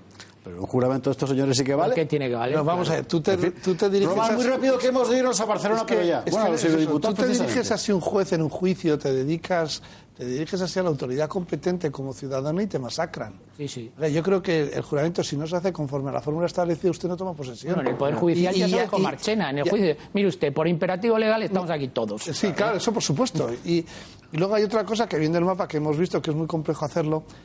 Hay que echarle una reflexión a si hay que hacer que las listas más votadas gobiernen o que haya una segunda vuelta. Porque es que era un cambio de colores de listas más votadas, listas que gobiernan. En Galicia las más votadas eran las del PP, resulta que gobiernan las del. PSOE. En, en otros sitios que eran las, las del PSOE, resulta que gobiernan las del PP con tres más y cinco más. En lugar de que nos hagan los pactos de la manera que estamos sufriendo, vamos los ciudadanos, votamos en segunda vuelta y lo arreglamos nosotros. ¿eh? Es mucho el más problema de la segunda vuelta es que lo que te pasa en Francia, que tienes Claro. el, el primer partido del país no gobierna en ningún lado. Claro, Que es claro, pasa porque la gente vota a la agrupación contra en la segunda vuelta. Le Pen, claro. cuatro diputados En fin, eurodiputados. Hoy efectivamente recogían su acta.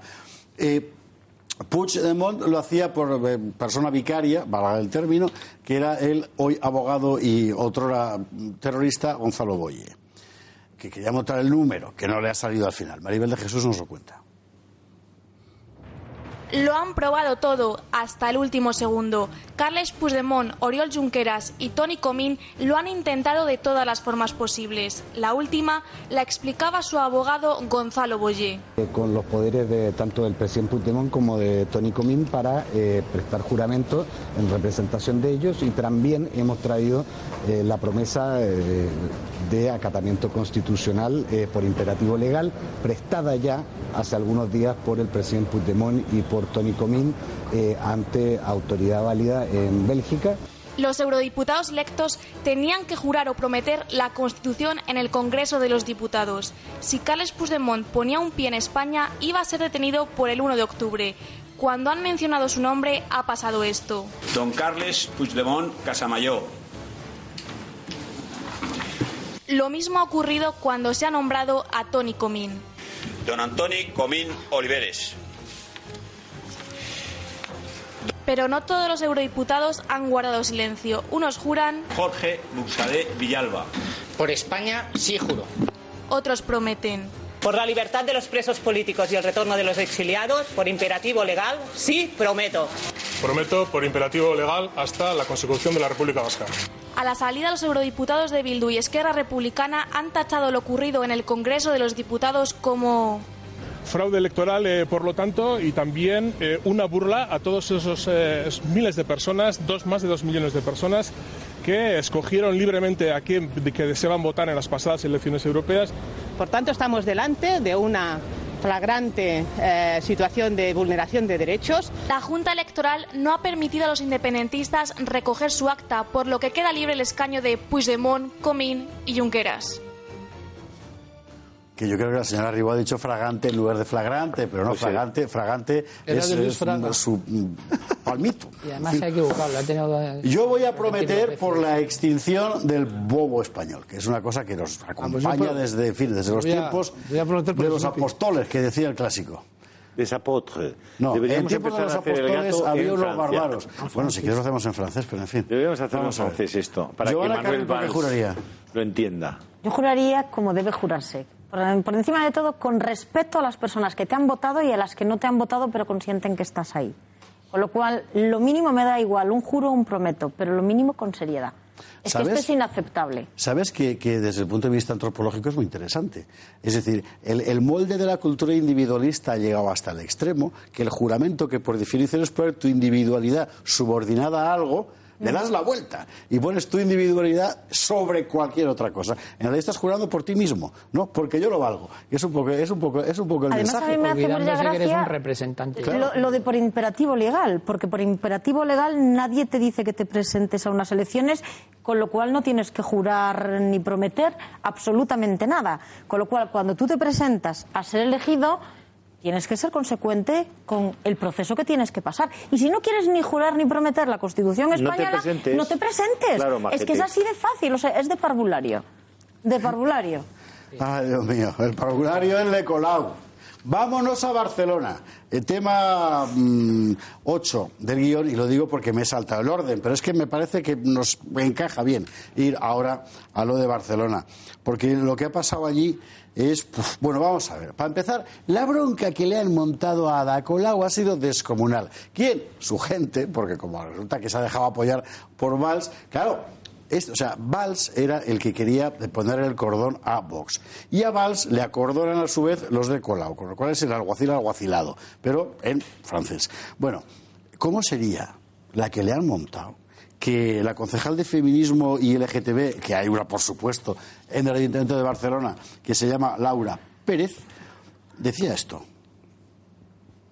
Cruzar la plaza con cientos de personas llamándonos putas, guarras y zorras. Esto fue también la investidura de ayer. Fue un día muy duro. La alcaldesa y varias concejalas sufrimos violencia verbal, esa que está específicamente reservada para las mujeres. Algunas entramos en el ayuntamiento y después cruzamos la plaza hacia la gente entre gritos de zorra y puta. Nos lanzaron monedas, una botella de agua y bolas de papel. Sí, sí, sí. O sea, no, no- eran los de Vox los que estaban haciendo eso, ¿eh? No, no, eran los de eh, las huestes eh, separatistas, cuperos, esquerros, también parte de los de En Común, en fin. Ahora, cuando te llaman asesino, torturador, hijo de puta y tal, eso no pasa nada, ¿no? No. O fascista, como nos llamaban a Si nosotros. lo eres, sí. Claro, Ah, no, ahí no, está la ah, cuestión. claro. Y, pues, Oye, zorra puta, porque no, No, es? ¿por qué? ¿por qué? Pues porque eres de Podem, en Podem. contra la mujer. Ahí estamos. Bueno, Toma. vamos a ver, el Claro. conjunto de lo que pasó en Barcelona. Patricia Tenorio nos lo cuenta, vamos a verlo. Eh, por parte de ella. El sábado Ada Colau fue reelegida como alcaldesa de Barcelona. és que no seré en cap cas ni alcaldessa independentista ni alcaldessa antiindependentista. M'esforçaré per ser l'alcaldessa de tots els barcelonins i totes les barcelonines. Suma los 21 votos justos y necesarios, 10 de Barcelona en Común, 8 del PSC y otros 3 decisivos, los de Manuel Valls y 2 de sus concejales. Los otros 3, por presiones de ciudadanos, votaron en blanco. Aplausos para Joaquín Forn, más para Colau y para Valls. Presos polítics i no. Abucheos. Pero no sería el único en recibirlos. Al salir del ayuntamiento para cruzar la plaza de San Jaume hacia el Palau de la Generalitat, esto era lo que se escuchaba. Dos manifestaciones abarrotaban la calle, por un lado simpatizantes de Colau y por otro independentistas desatados expresando su rechazo al pacto de los comunes. Un grupo de bomberos nerviosos reclamaban la escarcelación de los dirigentes independentistas.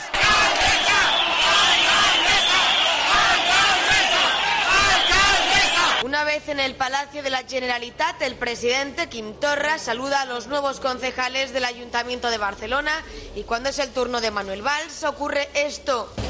Valls dirige su dedo índice hacia el presidente mientras le dice algo con gesto muy serio. Más tarde lo aclara. No le he dado la mano a Torra en el Palau porque su discurso en el Parlamento, hablando de mí como una casta, fue un escándalo. Un sábado de mucha, mucha tensión y crispación en Barcelona. Lo vivió en primera persona el dirigente de Ciudadanos Jordi Cañas, que fue víctima de un ataque por la espalda. Así quedó su americana cuando le lanzaron pintura amarilla. Luego los atacantes salieron corriendo. Una situación que no se soluciona, sino que se agrava. Eso sí, mucho himno, eh, todo el tiempo. En fin. Qué papelón, lo de los- Uf. eh. ¿Qué hizo Ada Colau de inmediato? Poner los amarillos. amarillo, Claro, claro. vamos a verlo, vamos a verlo. Ahí están. Eh, de inmediato. Eso le gusta a Valls. Es que, claro, o sea, es una cosa como para hacerse perdonar, ¿no? El gesto de haber aceptado los votos mancillados de eh, Manuel Valls y del, y del, y del PSC. Jaume Colboni, que es el señor del Partido de los Socialistas de Cataluña, eh, decía, decía esto a su vez. PSC votará en contra. Y votaremos en contra porque pensamos, defendemos, y lo vamos a hacer todos los días, que el ayuntamiento es la casa de todos los barceloneses y que cualquier símbolo que se cuelgue en la fachada de un ayuntamiento tiene que ser por el consenso de los grupos políticos y por el consenso ciudadano. Y es evidente que un lazo de esas características no lo es. Pues si acaban de elegirla. Madre Santa la que lía de aquí. Pues si acaban de elegirla. ¿A quién? Colau. Este señor los Pero no la ha votado este Pero, Colboni. pero, pero ahí es, la, es donde está la cuestión. Ese es el lío. O sea, ya ha recibido el voto, pero inmediatamente se comporta como lo que no es. A mí no me preocupa lo que, es. vemos, sino lo que vamos a ver. Y a mí no me preocupa solo la situación de Barcelona, que siendo grave, pero es que este fin de semana hemos asistido a situaciones esperpénticas en algún pueblo de Cataluña, en el que incluso se ha, se ha tenido que suspender el pleno por las presiones que determinados partidos políticos independentistas han hecho a la constitución de la Casa Consistorial. ¿Es esta la democracia que existe en Cataluña? En Cataluña ahora mismo no hay una democracia normal ni asimilable a cualquier democracia europea. Pero es que, por eso digo que me preocupa el futuro, es que el señor que parece que va a ser investido presidente del gobierno probablemente se ha investido presidente del gobierno con los votos de los independentistas. Con lo cual, el avispero que tenemos en Cataluña es el avispero que se va a traducir dentro de poco a nivel nacional en una situación difícilmente sostenible para la estabilidad del país. Antonio, es que en Cataluña hay dos diputados entre Vox y el Partido Popular. Sí, Dos. De 40 y no sé cuántos. sí, sí, pero Dos. ¿qué, pero ¿qué es esperábamos situación cuando de llevamos Cataluña. 40 años de incomparecencia política? Claro, claro. Ese es el problema. Y si esta señora que cuide- cuelga el lazo amarillo tuviera una multita a ella de 3.000 euritos, pues tampoco lo colgaría. Y no hay que procesarla, ni imputarla, ni llevarla a doners, ni nada de nada. Multas, eh, eh, don Pedro Sánchez, multas, Casado, multas. Monsieur Rivera, contravención, Giovanna. contravención. Sí, yo. Eh, ¿Eh? ¿No son contravenciones? Multas. Sanción, ¿no? Sanciones. Eh, Giovanna, Giovanna. Sí, yo quería decir una cosa. Yo he vivido en Cataluña durante muchísimos años. Eh, me, casé, me casé con un catalán, de hecho, y Y lo peor es que todo esto que vemos aquí, que nos llama la atención, y todo esto es anecdótico. El problema es que la parte de Cataluña que pelea porque se independice de España no está eh, encontrando resistencia por parte del Estado español. Y lo peor es que nuestra generación es una parte no tan significativa como nos creemos. Lo peor es que los jóvenes que viven en Cataluña, en su gran mayoría menores de 20 años, son independentistas porque han nacido con un odio y se han criado con un odio al Estado español que no saben ni por qué ni por qué no, pero lo sienten. O sea, han sido criados con esto, con este odio la mayor parte de ellos no saben ni hablar castellano. Y eso es algo de lo que no somos conscientes. Eh, tienen un desafecto por España y por los españoles visceral.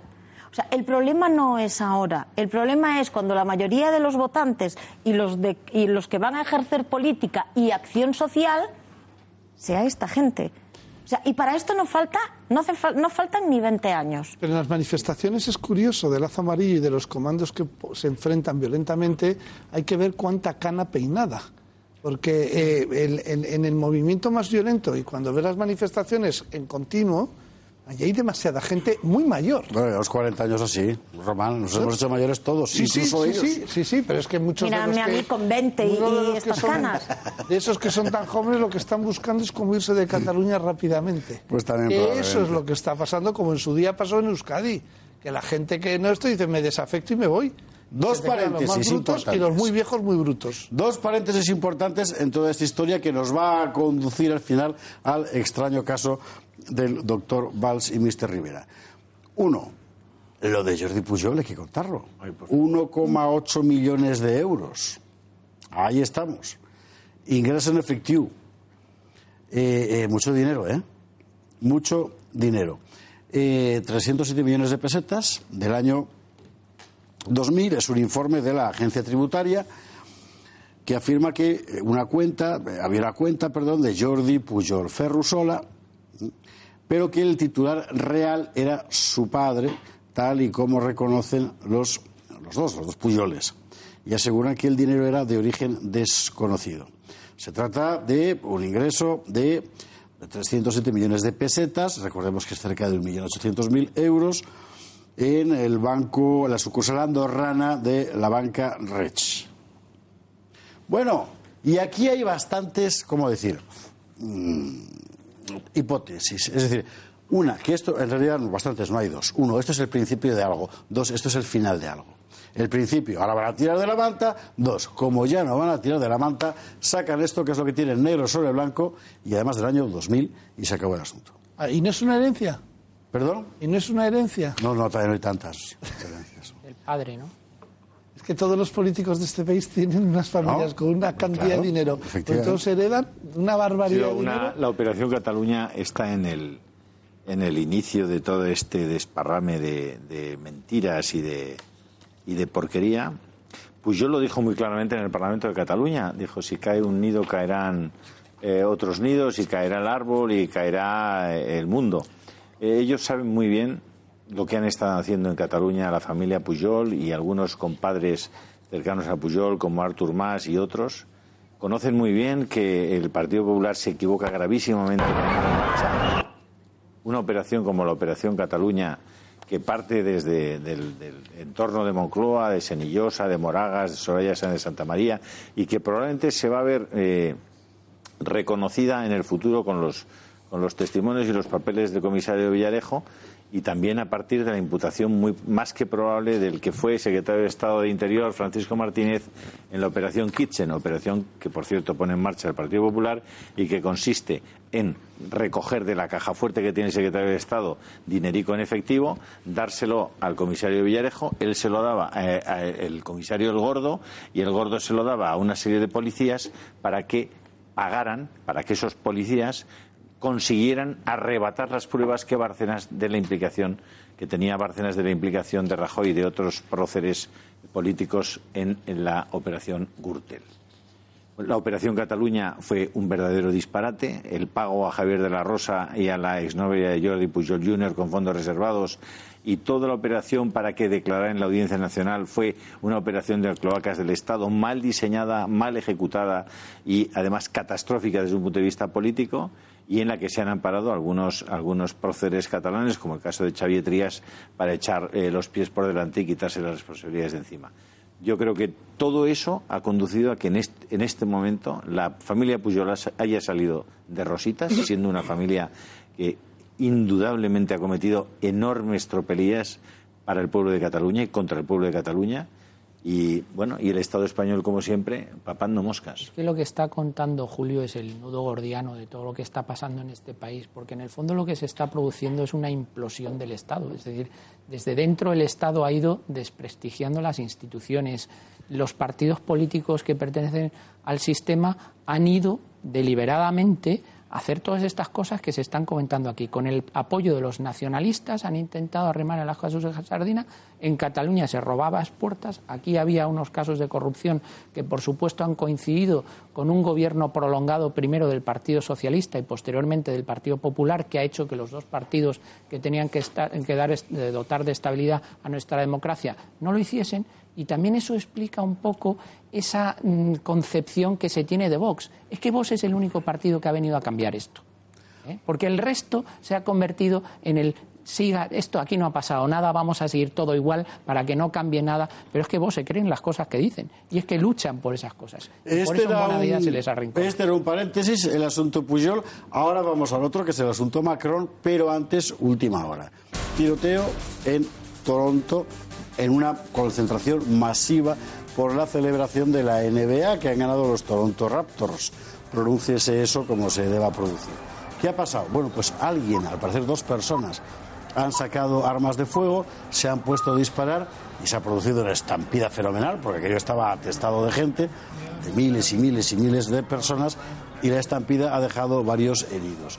Eso, algún, algún admirador de Donald Trump, gente de Vox, eh, seguidores de Esto, estas Salvini. imágenes corresponden al momento en el que ya se estaba eh, disolviendo la estampida después de, esa, de esos tiros que se han escuchado de views.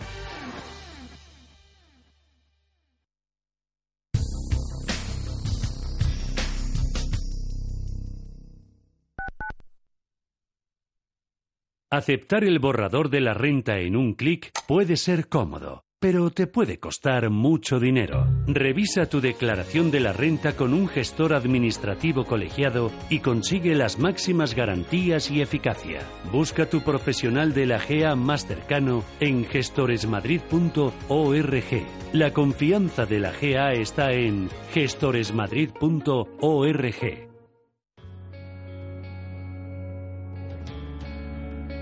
Escuchan ustedes Radio Intereconomía.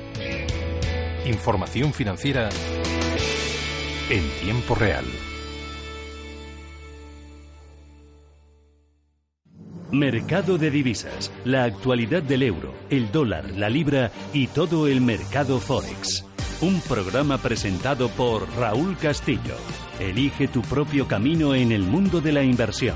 Mercado de divisas, los miércoles en Radio Intereconomía de dos y media a tres y media de la tarde. En Intereconomía, el saber no ocupa lugar. Cuando el físico norteamericano Robert Oppenheimer se encontraba trabajando en Göttingen, fue a verlo Paul Dirac y mantuvieron la siguiente conversación. Me han contado, dijo Dirac, que escribes poesía. No puedo entender cómo alguien que trabaja en los límites de la física puede simultanear su trabajo con la poesía, que representa una actividad en el polo opuesto. A lo que Oppenheimer respondió, cuando trabajas en ciencia tienes que escribir sobre cosas que nadie sabe con palabras que todo el mundo sea capaz de entender. Al escribir poesía estás limitado a decir algo que todo el mundo sabe con palabras que nadie entiende.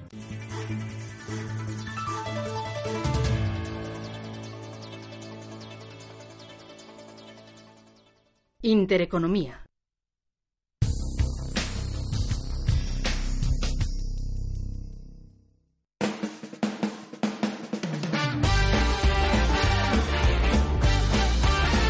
El gato al agua.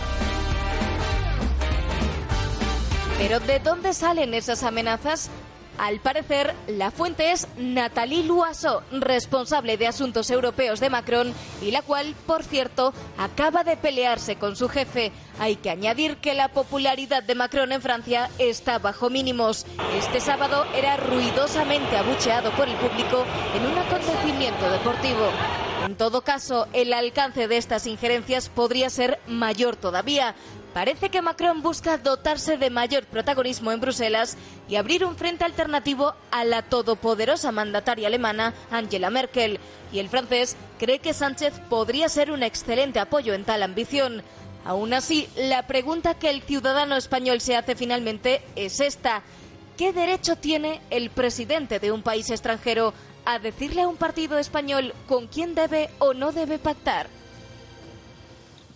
Magnífico trabajo de María Matos sobre un asunto que seguro que no ha visto usted en ninguna otra cadena de televisión en España, porque asombrosamente de esto no habla nadie. No vaya a ser que pensemos que no somos soberanos. Es el problema de perder las formas, que, que, ya se dice abiertamente y públicamente que existen unas dependencias determinadas, porque estas cosas antes se ocultaban. Realmente la política española ha estado intervenida siempre, no nos engañemos al respecto pero por lo menos se guardaban esas formas y, se trataba un poco de disimular. El señor Macron, que es una persona, bueno, creo que no está excesivamente dotada para el gobierno, bastantes problemas tiene él en Francia, me parece, ¿no? Como para meterse a ordenar la casa de nadie, es el gran líder del globalismo y por grotesco que parezca, pero es así. Todos los grandes dirigentes en este momento en el mundo eh, no son globalistas. Si pensamos en Putin o pensamos en Trump, pensamos en, en Orban, pensamos en Salvini, no son globalistas. El único que tiene un cierto perfil, que realmente ha sido el chico de los recados de Rothschild durante muchos años, y es todo su mérito, es Macron, ¿no? Macron tiene, eh, tiene un proyecto que es el de los Estados Unidos de Europa, eso es lo que le queda de la grandeza francesa si, si De Gaulle levantara la cabeza, y es un eh, personaje que, que, bueno, pues que, que, mueve los hilos desde, desde el Elíseo. De Gaulle llamaba, recordémoslo, al Partido Comunista francés, lo llamaba el Partido del Extranjero y aquí deberíamos empezar a llamar a Ciudadanos como De Gaulle llamaba el Partido Comunista de Francia, el Partido del extranjero. Hay que recordar que Francia es el, sigue siendo, la mayor parte de la gente lo ignora, el primer socio comercial de España, tanto en importaciones como en exportaciones. Si no me equivoco, en importaciones este año Alemania y Francia van así así, pero bueno, es la, la, el primer referente económico eh, eh, español. El, el señor Macron en su megalomanía puede decir lo que quiera, el problema es que se le haga caso y que sea determinante en la política. Ese es el problema. Usted diga lo que quiera, si no sé igual. Es decir, puede decir mesa cantada, puede hablar en italiano, puede hablar en lo que. Mire, no le hacemos ni puñetero caso. El problema es que es verdad que sí se le hace caso. Yo creo que son los electores los que le tenían que pasar factura a aquellos políticos que se prestan a ser serviles con los intereses de un país extranjero. Pero el señor Macron, ¿por qué no va a decir, igual que el señor Putin dice y el señor eh, Trump hace unos Twitter que se meten con las políticas de todo el mundo. Sí. Otra cosa es que le hagan caso. No, el pero, problema pero, es que aquí hay partidos eh, que lo obedecen. Aquí, Román, eh, la cuestión no es, no es solo que tú opines sobre la. A mí me parece que sí, se ha puesto de moda. Bueno, oye, esto es muy viejo, ¿eh? O sea, Clemenceau también Pero opinaba vamos, es sobre. que- Aquí le estás diciendo uno con quién tiene que pactar. Claro. un Sí, no, no. ayuntamiento. Claro. imagina, que, que, que, estamos hablando de dimensiones pero El problema A mí- es a mí que deja- el electorado es al que le tiene que pasar facturas al partido que se somete a esas directrices. Yo a mí tengo me deja hipótesis la posición eso. de la, Luego, la- la política española y de, mu- de la mayor parte de los políticos españoles respecto a Francia me parece, a mí me deja estupefacto. Primero, Macron tiene, el gran problema de Macron hoy es que le ha pegado una paliza a Marine Le Pen en las últimas elecciones, lo ha dejado vuelta al aire. Es el, el pri- el principal problema Macron no controla los famosos chalecos amarillos, tiene una, una- un- unos problemas sociales y en la calle tremendos y además ha perdido las elecciones de forma, vamos, contundente. Pero yo, a mí me asombra, me asombra que se haya publicado en este país hace, eh, no llega a tres meses, que el 11M, el 11M se preparó en un castillo a 80 kilómetros de París que pertenece al rey de Marruecos y que lo prepararon servicios franceses con servicios secretos marroquíes. Y nadie ha, ha abierto la boca. Esto se ha publicado, lo ha afirmado Villarejo. El comisario Villarejo ha afirmado esto, lo ha puesto negro sobre blanco delante de un juez. Y nadie ha abierto la boca, que el 11M se preparó en un castillo con los servicios secretos franceses y marroquíes, en un castillo a 70 kilómetros de París. Nadie ha hablado. ¿Ustedes recuerdan cuando muere eh, empitonado por la multitud en la calle el dictador libio Muhammad al-Gaddafi y resulta que lo que se sabe en ese momento y, es acusado por la propia policía francesa el expresidente Sarkozy es de que había sido financiado en sus campañas electorales por Muhammad el Gaddafi y que por eso Sarkozy había promovido la muerte de Gaddafi para que no se supiera porque Gaddafi había anunciado que iba a contar que se había efectivamente que Gaddafi había financiado a Sarkozy en sus campañas. Bueno, esa es una de las teorías sobre el asesinato de Gaddafi, eh, en el que está Bueno, Francia también, pero hay. Usted hay- ¿verdad hay- que detuvieron más, a Sarkozy siete o nueve horas en una comisaría en la Sí, ciertas Vale. España se ¿Se, merece ha un vuelto a gobierno- saber, ¿Se ha vuelto a saber algo? ¿Sabe qué está haciendo Sarkozy en este momento? Es enviado especial de Macron para gestiones especiales por todo el mundo.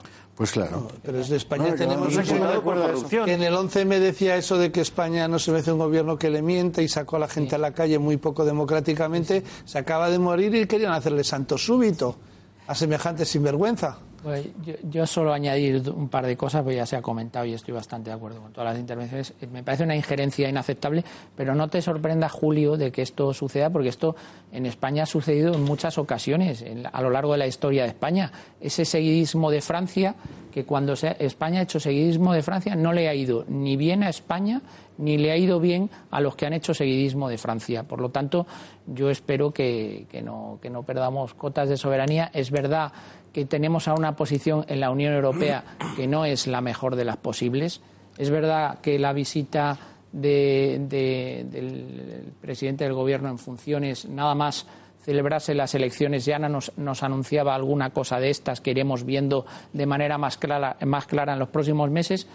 Pero, pero me parece absolutamente inaceptable que un dirigente extranjero, que bastante tiene, como ya se ha dicho aquí, con su situación interna, se pueda meter en los pactos municipales que, que se haga en España. Yo me imagino que para Giovanna Carril, que está acostumbrada a lidiar con materias que son transnacionales, esto no te sorprende la gran cosa.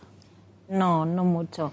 A mí eh, lo que me alucina es que se crea con derecho a decirle a un partido político español que no pacte con Vox, porque al fin y al cabo las órdenes no son más que estas, cuando a él en su país eh, Le Pen ha conseguido muchísimos más votantes, creo que ha doblado, triplicado la- los votos conseguidos en las últimas elecciones. En términos de partido, sí, efectivamente. Efectivamente, con lo cual él está diciendo a Ciudadanos que no pacte con Vox, olvidando que de ahí detrás hay miles de votos, cuando en su país hay miles de ciudadanos que piden lo mismo, que le dicen que no lo está haciendo bien.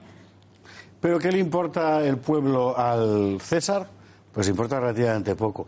¿Y qué le importa el pueblo a, a Ciudadanos? Es la pregunta que hay que hacerse ahora después de visto lo de Menos. Valls. Vamos a ver, entramos en materia. Que 20.000 euros al mes es mucho dinero hasta para Manuel Valls. ¿Qué ha pasado? Bueno, de entrada, hay, que, que poner lo que ha contado Inés Arrimadas, que ha sido, por así decir, eh, claro, tenía que haber salido Albert Rivera a contarlo, pero bueno, ha salido Inés Arrimadas. Y lo ha dicho así, vamos a verlo. Y es que hemos decidido separarnos de Manuel Valls en el Ayuntamiento de Barcelona.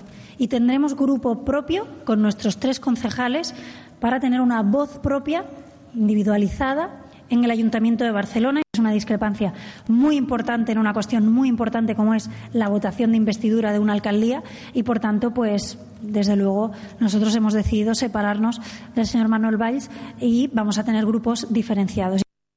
Esto es lo que se llama hacer un pan con unas tortas. Vamos a ver, situación.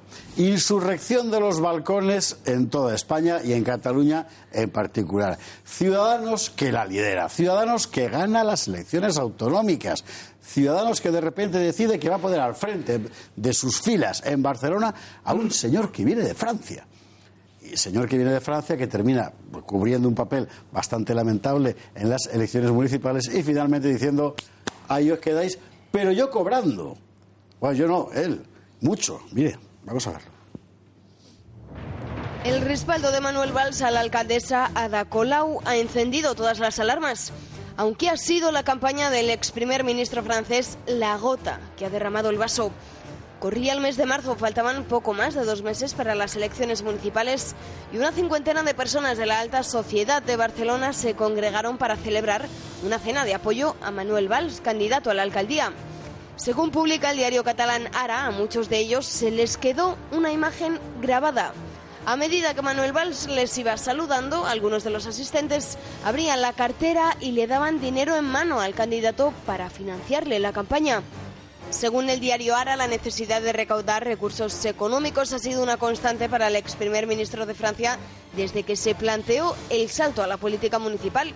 Y de hecho, la financiación de su campaña ha sido una de las mayores incógnitas durante todo este tiempo. Aunque más allá de esto, el diario catalán publica que el sueldo de Manuel Valls alcanza los 20.000 euros una cantidad que casi triplica los 7.200 que cobra un diputado en Francia. Pero, ¿Quién aportó dinero para financiar la candidatura de Manuel Valls? Pues en esta larga lista de candidatos suenan algunos nombres como Félix Revuelta, presidente de Naturhaus, Josep Ramón Bosch, hasta esta semana presidente de Sociedad Civil Catalana, Javier Vega de Seoane, presidente de la aseguradora DKV, Carlos Rivadulla, presidente de Empresarios de Cataluña, Jaime Malet, uno de los directivos más movilizados contra el independentismo, y Claudio Boada, asesor principal en España del fondo de inversión Blackstone, entre otros muchos nombres. Aunque la pregunta que muchos nos hacemos es, ¿por qué este dinero catalán, en vez de apoyar a un candidato español, se inventó a Manuel Valls? Esa es la gran pregunta. Por cierto que José Ramón Bosch ha salido como financiero cuando era financiado. Pero la cosa es la siguiente. Valls dice, sí, yo me presentaré, pero como voy a perder mucho dinero, necesito que me garanticéis 20.000 euros al mes yo, Esparza, puedo para defender España. Que, así, bueno, yo también, vamos. El, el Club de Amigos de Intereconomía no ha financiado a Manuel Valls. no. Es más, entendemos como competencia desleal que esta forma que tiene él de, de hacer las cosas. ¿Es que quiere montar un club de amigos, Valls? No, porque de hecho, de hecho ha montado un club de amigos y amigas que con una capacidad de movilización fenomenal, porque al final ha conseguido una cosa extraordinaria. Pero, a mí la pregunta, aquí me van a perdonar que me salga el, historiador aficionado, que no lleva adentro. Con Fernando aquí yo no había titulado historiador, aficionado.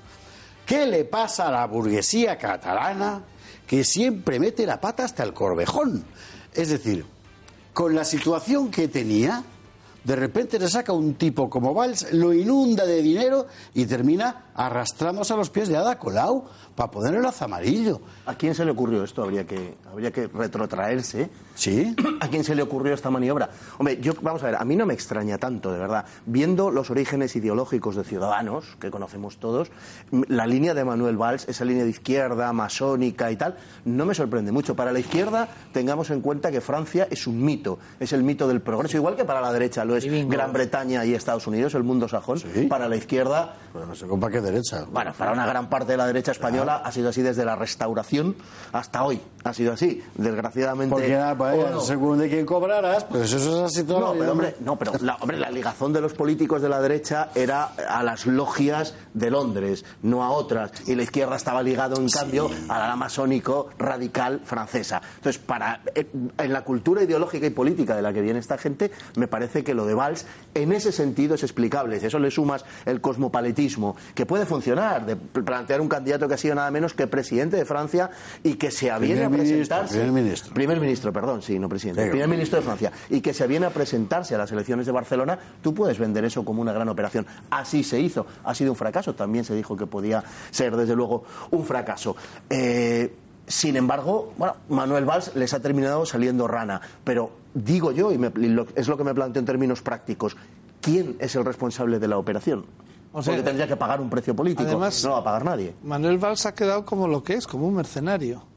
Bueno, claro. Es decir, yo voy ahí, pero por 20.000 pavos. Podía haber sido a Ruanda, o podía, o podía estar haciendo el papel de zapatero, en, de blanqueador de, de, de, Venezuela, como lo está haciendo por dinero, ¿no? Porque entonces lo que ha venido aquí, en lugar de por defender la historia de sus ancestros de, que es de Barcelona, resulta que es porque me garantizan por lo menos el sueldo y me siguen dando eh, masaje social. Además de los 20.000, he encontrado un novia, se cansa en septiembre, novia rica, fenomenal. Pero claro, si uno va a contratar a un mercenario, que le contrate a Rambo, ¿no? O a uno sí, de pero estos. Román, ¿no? hay, hay, un asunto que es muy triste en este tema y es la enorme esperanza que habían depositado los constitucionalistas en Cataluña, o la mayor parte de ellos en Ciudadanos, de verdad era una esperanza. El momento en el que ganan las elecciones, mucha gente piensa que de verdad hay Había una, una posibilidad. y más, ahora se ha descapitalizado en Y Cataluña. Rivera, Arrimadas y Valls han destruido esa esperanza. eso- Las cartas eso, es, artículos eso es gravísimo. de los mayores de Ciudadanos. Es que el PP y Vox no ha sumado tampoco. Y los resultados de Ciudadanos en el Ayuntamiento de Barcelona y en Cataluña. Pero es que los constitucionalistas en, es- es- en- barreras. en Cataluña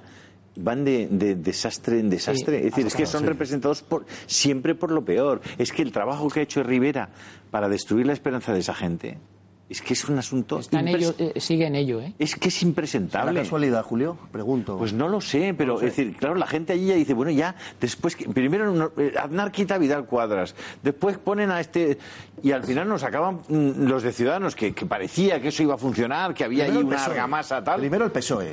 Primero Bueno, primero. Vamos, eh, tenemos una, una- un- un- hoy estamos de últimas horas. Habrá, se habrá enterado usted este fin de semana del follón de Oviedo, de este señor normal y corriente que fue a pedir, le pidieron eh, cigarros a los chavales, no se lo dio y le murieron a palos. Hoy ha muerto ese señor. Dios. Después de cinco días en el hospital, David Carregal, 32 años. Bueno, en fin, las cosas que pasan en España. Una pausa para la publicidad, a la vuelta hablamos de este y de otros asuntos. Hasta ahora mismo. ¿Eres empresa? ¿Buscas tarifas adaptadas a tus necesidades de consumo y soluciones eficientes para tu negocio? Aldro es la energía que estabas buscando. Aldro se encarga de hacer un estudio de los consumos e instalaciones de tu negocio y te aconseja sobre la tarifa y soluciones de eficiencia energética que necesitas para que empieces a ahorrar desde el primer día. No esperes más, benefíciate de las ventajas que te ofrece Aldro Energía llamando al 91 193 1600. Y si quieres, también tenemos grandes descuentos para las facturas de tu hogar. Busques lo que busques, Aldro es tu energía. Crecemos contigo, empresa colaboradora del Grupo Intereconomía.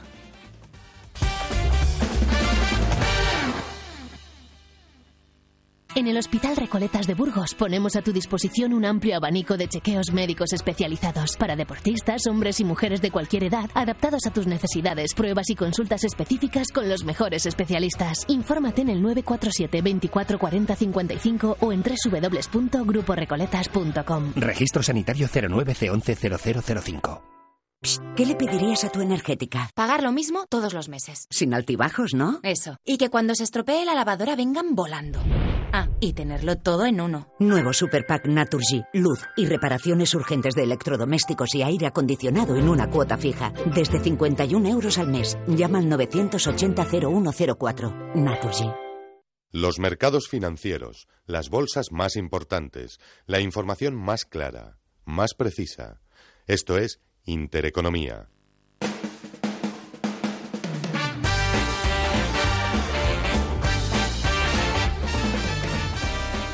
Lo primero, mil gracias a los centenares, que son centenares de amigos que han llamado al Club de Amigos de Intereconomía. De verdad, gracias infinitas, porque está siendo tremendo lo de esta noche.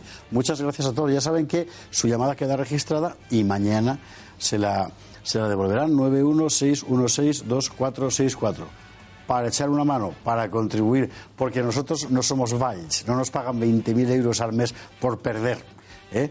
Así que, en fin. Nos faltan 200 llamadas en este momento. ¿Solo? Pues ánimo. 200 llamadas. Así que, por favor. O sea, ha habido un amigo mío que me ha dicho, bueno, eh, estás tan pesado en decirlo al club de amigos que ya he llamado. Sí. Y bueno, pues a ver si les pasa a todos. O sea, ya, ya usted, dejamos de aunque sea decirlo. para llamarle pesado a Julio Claro que sí. Lo acepto, lo asumo. Pero es mi obligación. Lo de Oviedo, que es una salvajada. En este momento la situación es, la policía ha pedido ayuda ciudadana para buscar a los agresores. Vamos a ver, en Oviedo nunca pasa nada. Es un sitio tranquilo. Se vive muy bien, muy tranquilo y muy relajadamente. Esta historia es absolutamente, en fin, insólita. Y además por el encanallamiento, porque la cosa consiste en que a este señor le piden un cigarro, él no se lo da, le agreden y cuando está en el suelo le patean, causándole tales heridas que hoy, cinco días después, ha fallecido. En fin, es una historia verdaderamente terrible. Vamos a ver, como no sabemos quién ha sido, cualquier conjetura acerca de las causas o tal, pues evidentemente huelga. Ahora, que hay una violencia cada vez más irracional, porque aflora donde menos te lo esperas y sin una causa eh, justificada suficiente, eso sí que es una novedad. Lo que pasa es que vamos a ver, el plano virtual en el que están inmersos muchos jóvenes viviendo con gafas de realidad virtual y gafas de realidad aumentada, eh, videoconsolas absolutamente violentas y llenas de, violencia física, de tiros, de destrozos, de auténticas barbaridades. Eh, les lleva a, tener, y, se pasan muchas horas, pero muchas y mucha gente, y gente muy joven también, eh, que confunden los planos de la realidad y los planos de conducta. De tal manera que el realismo en el que se puede disfrutar de esa violencia cuando uno la está jugando en su videoconsola eh, genera unos mecanismos de respuesta que los llevan a la vida real. Lo que pasa es que en la videoconsola, cuando se acaba la partida o se te han acabado las vidas, reseteas la misma escena y todos están vivos de nuevo. En la vida real, cuando tú le das una paliza así a una persona, la matas. Y no puedes decir eso, bueno, pues que lo resuciten. Oiga, que no. Lo mismo con simuladores de conducción, lo mismo con simuladores. Es un problema serísimo. Giovanna. ¿Sabes qué pasa también? Que en España, eh, hasta que tienes 14 años, todos los actos que tú haces, aunque sean delictivos, eh, son impunes, Gratis. salen gratis. Y de los gratis. 14 a los 18 salen muy, muy, muy baratos. Y a mí me llama mucho la atención, como hay partidos políticos incluso que decían, dejemos votar a los mayores de 16 años. Y pueden abortar las niñas de 16 años. Y todos son derechos para los niños eh, y adolescentes. Pero no hay Pero obligaciones ninguna, responsabilidad ninguna. Y eso es una gran parte del, pro- del problema. Esto me lo estoy encontrando yo. Niños que con 14 años pegan, insultan y chantajean a sus padres. Y los jueces dicen, bueno, ¿por qué le vamos a hacer? Espere usted a que sea mayor y ya veremos si se va de casa. Ya le mataremos. No, y No, se cultiva matará a la irresponsabilidad. Sí. Sí, sí, irresponsabilidad. Pero estamos en un esquema que lo busca deliberadamente. Es Hombre, decir, claro. estamos en la muerte de las figuras de autoridad. La Ni muerte más del ni menos. padre, la muerte del policía, la muerte del maestro, la muerte del sacerdote. Estamos en, estamos en eso. De hecho, ser, consecuencia ser lógica es esta, adolescente claro. y aceptar la autoridad de tu padre es ser un moñas. sí, y sí. estás muerto socialmente. No hay más. Esto es lo que estamos criando. En fin, estamos terminando el programa. A ver qué más averiguamos de esta cuestión de Oviedo. Ahora mismo, última pausa y a la vuelta, no se lo pierda, la última palabra por hoy, el último comentario de los contraturios de esta noche del gato al agua.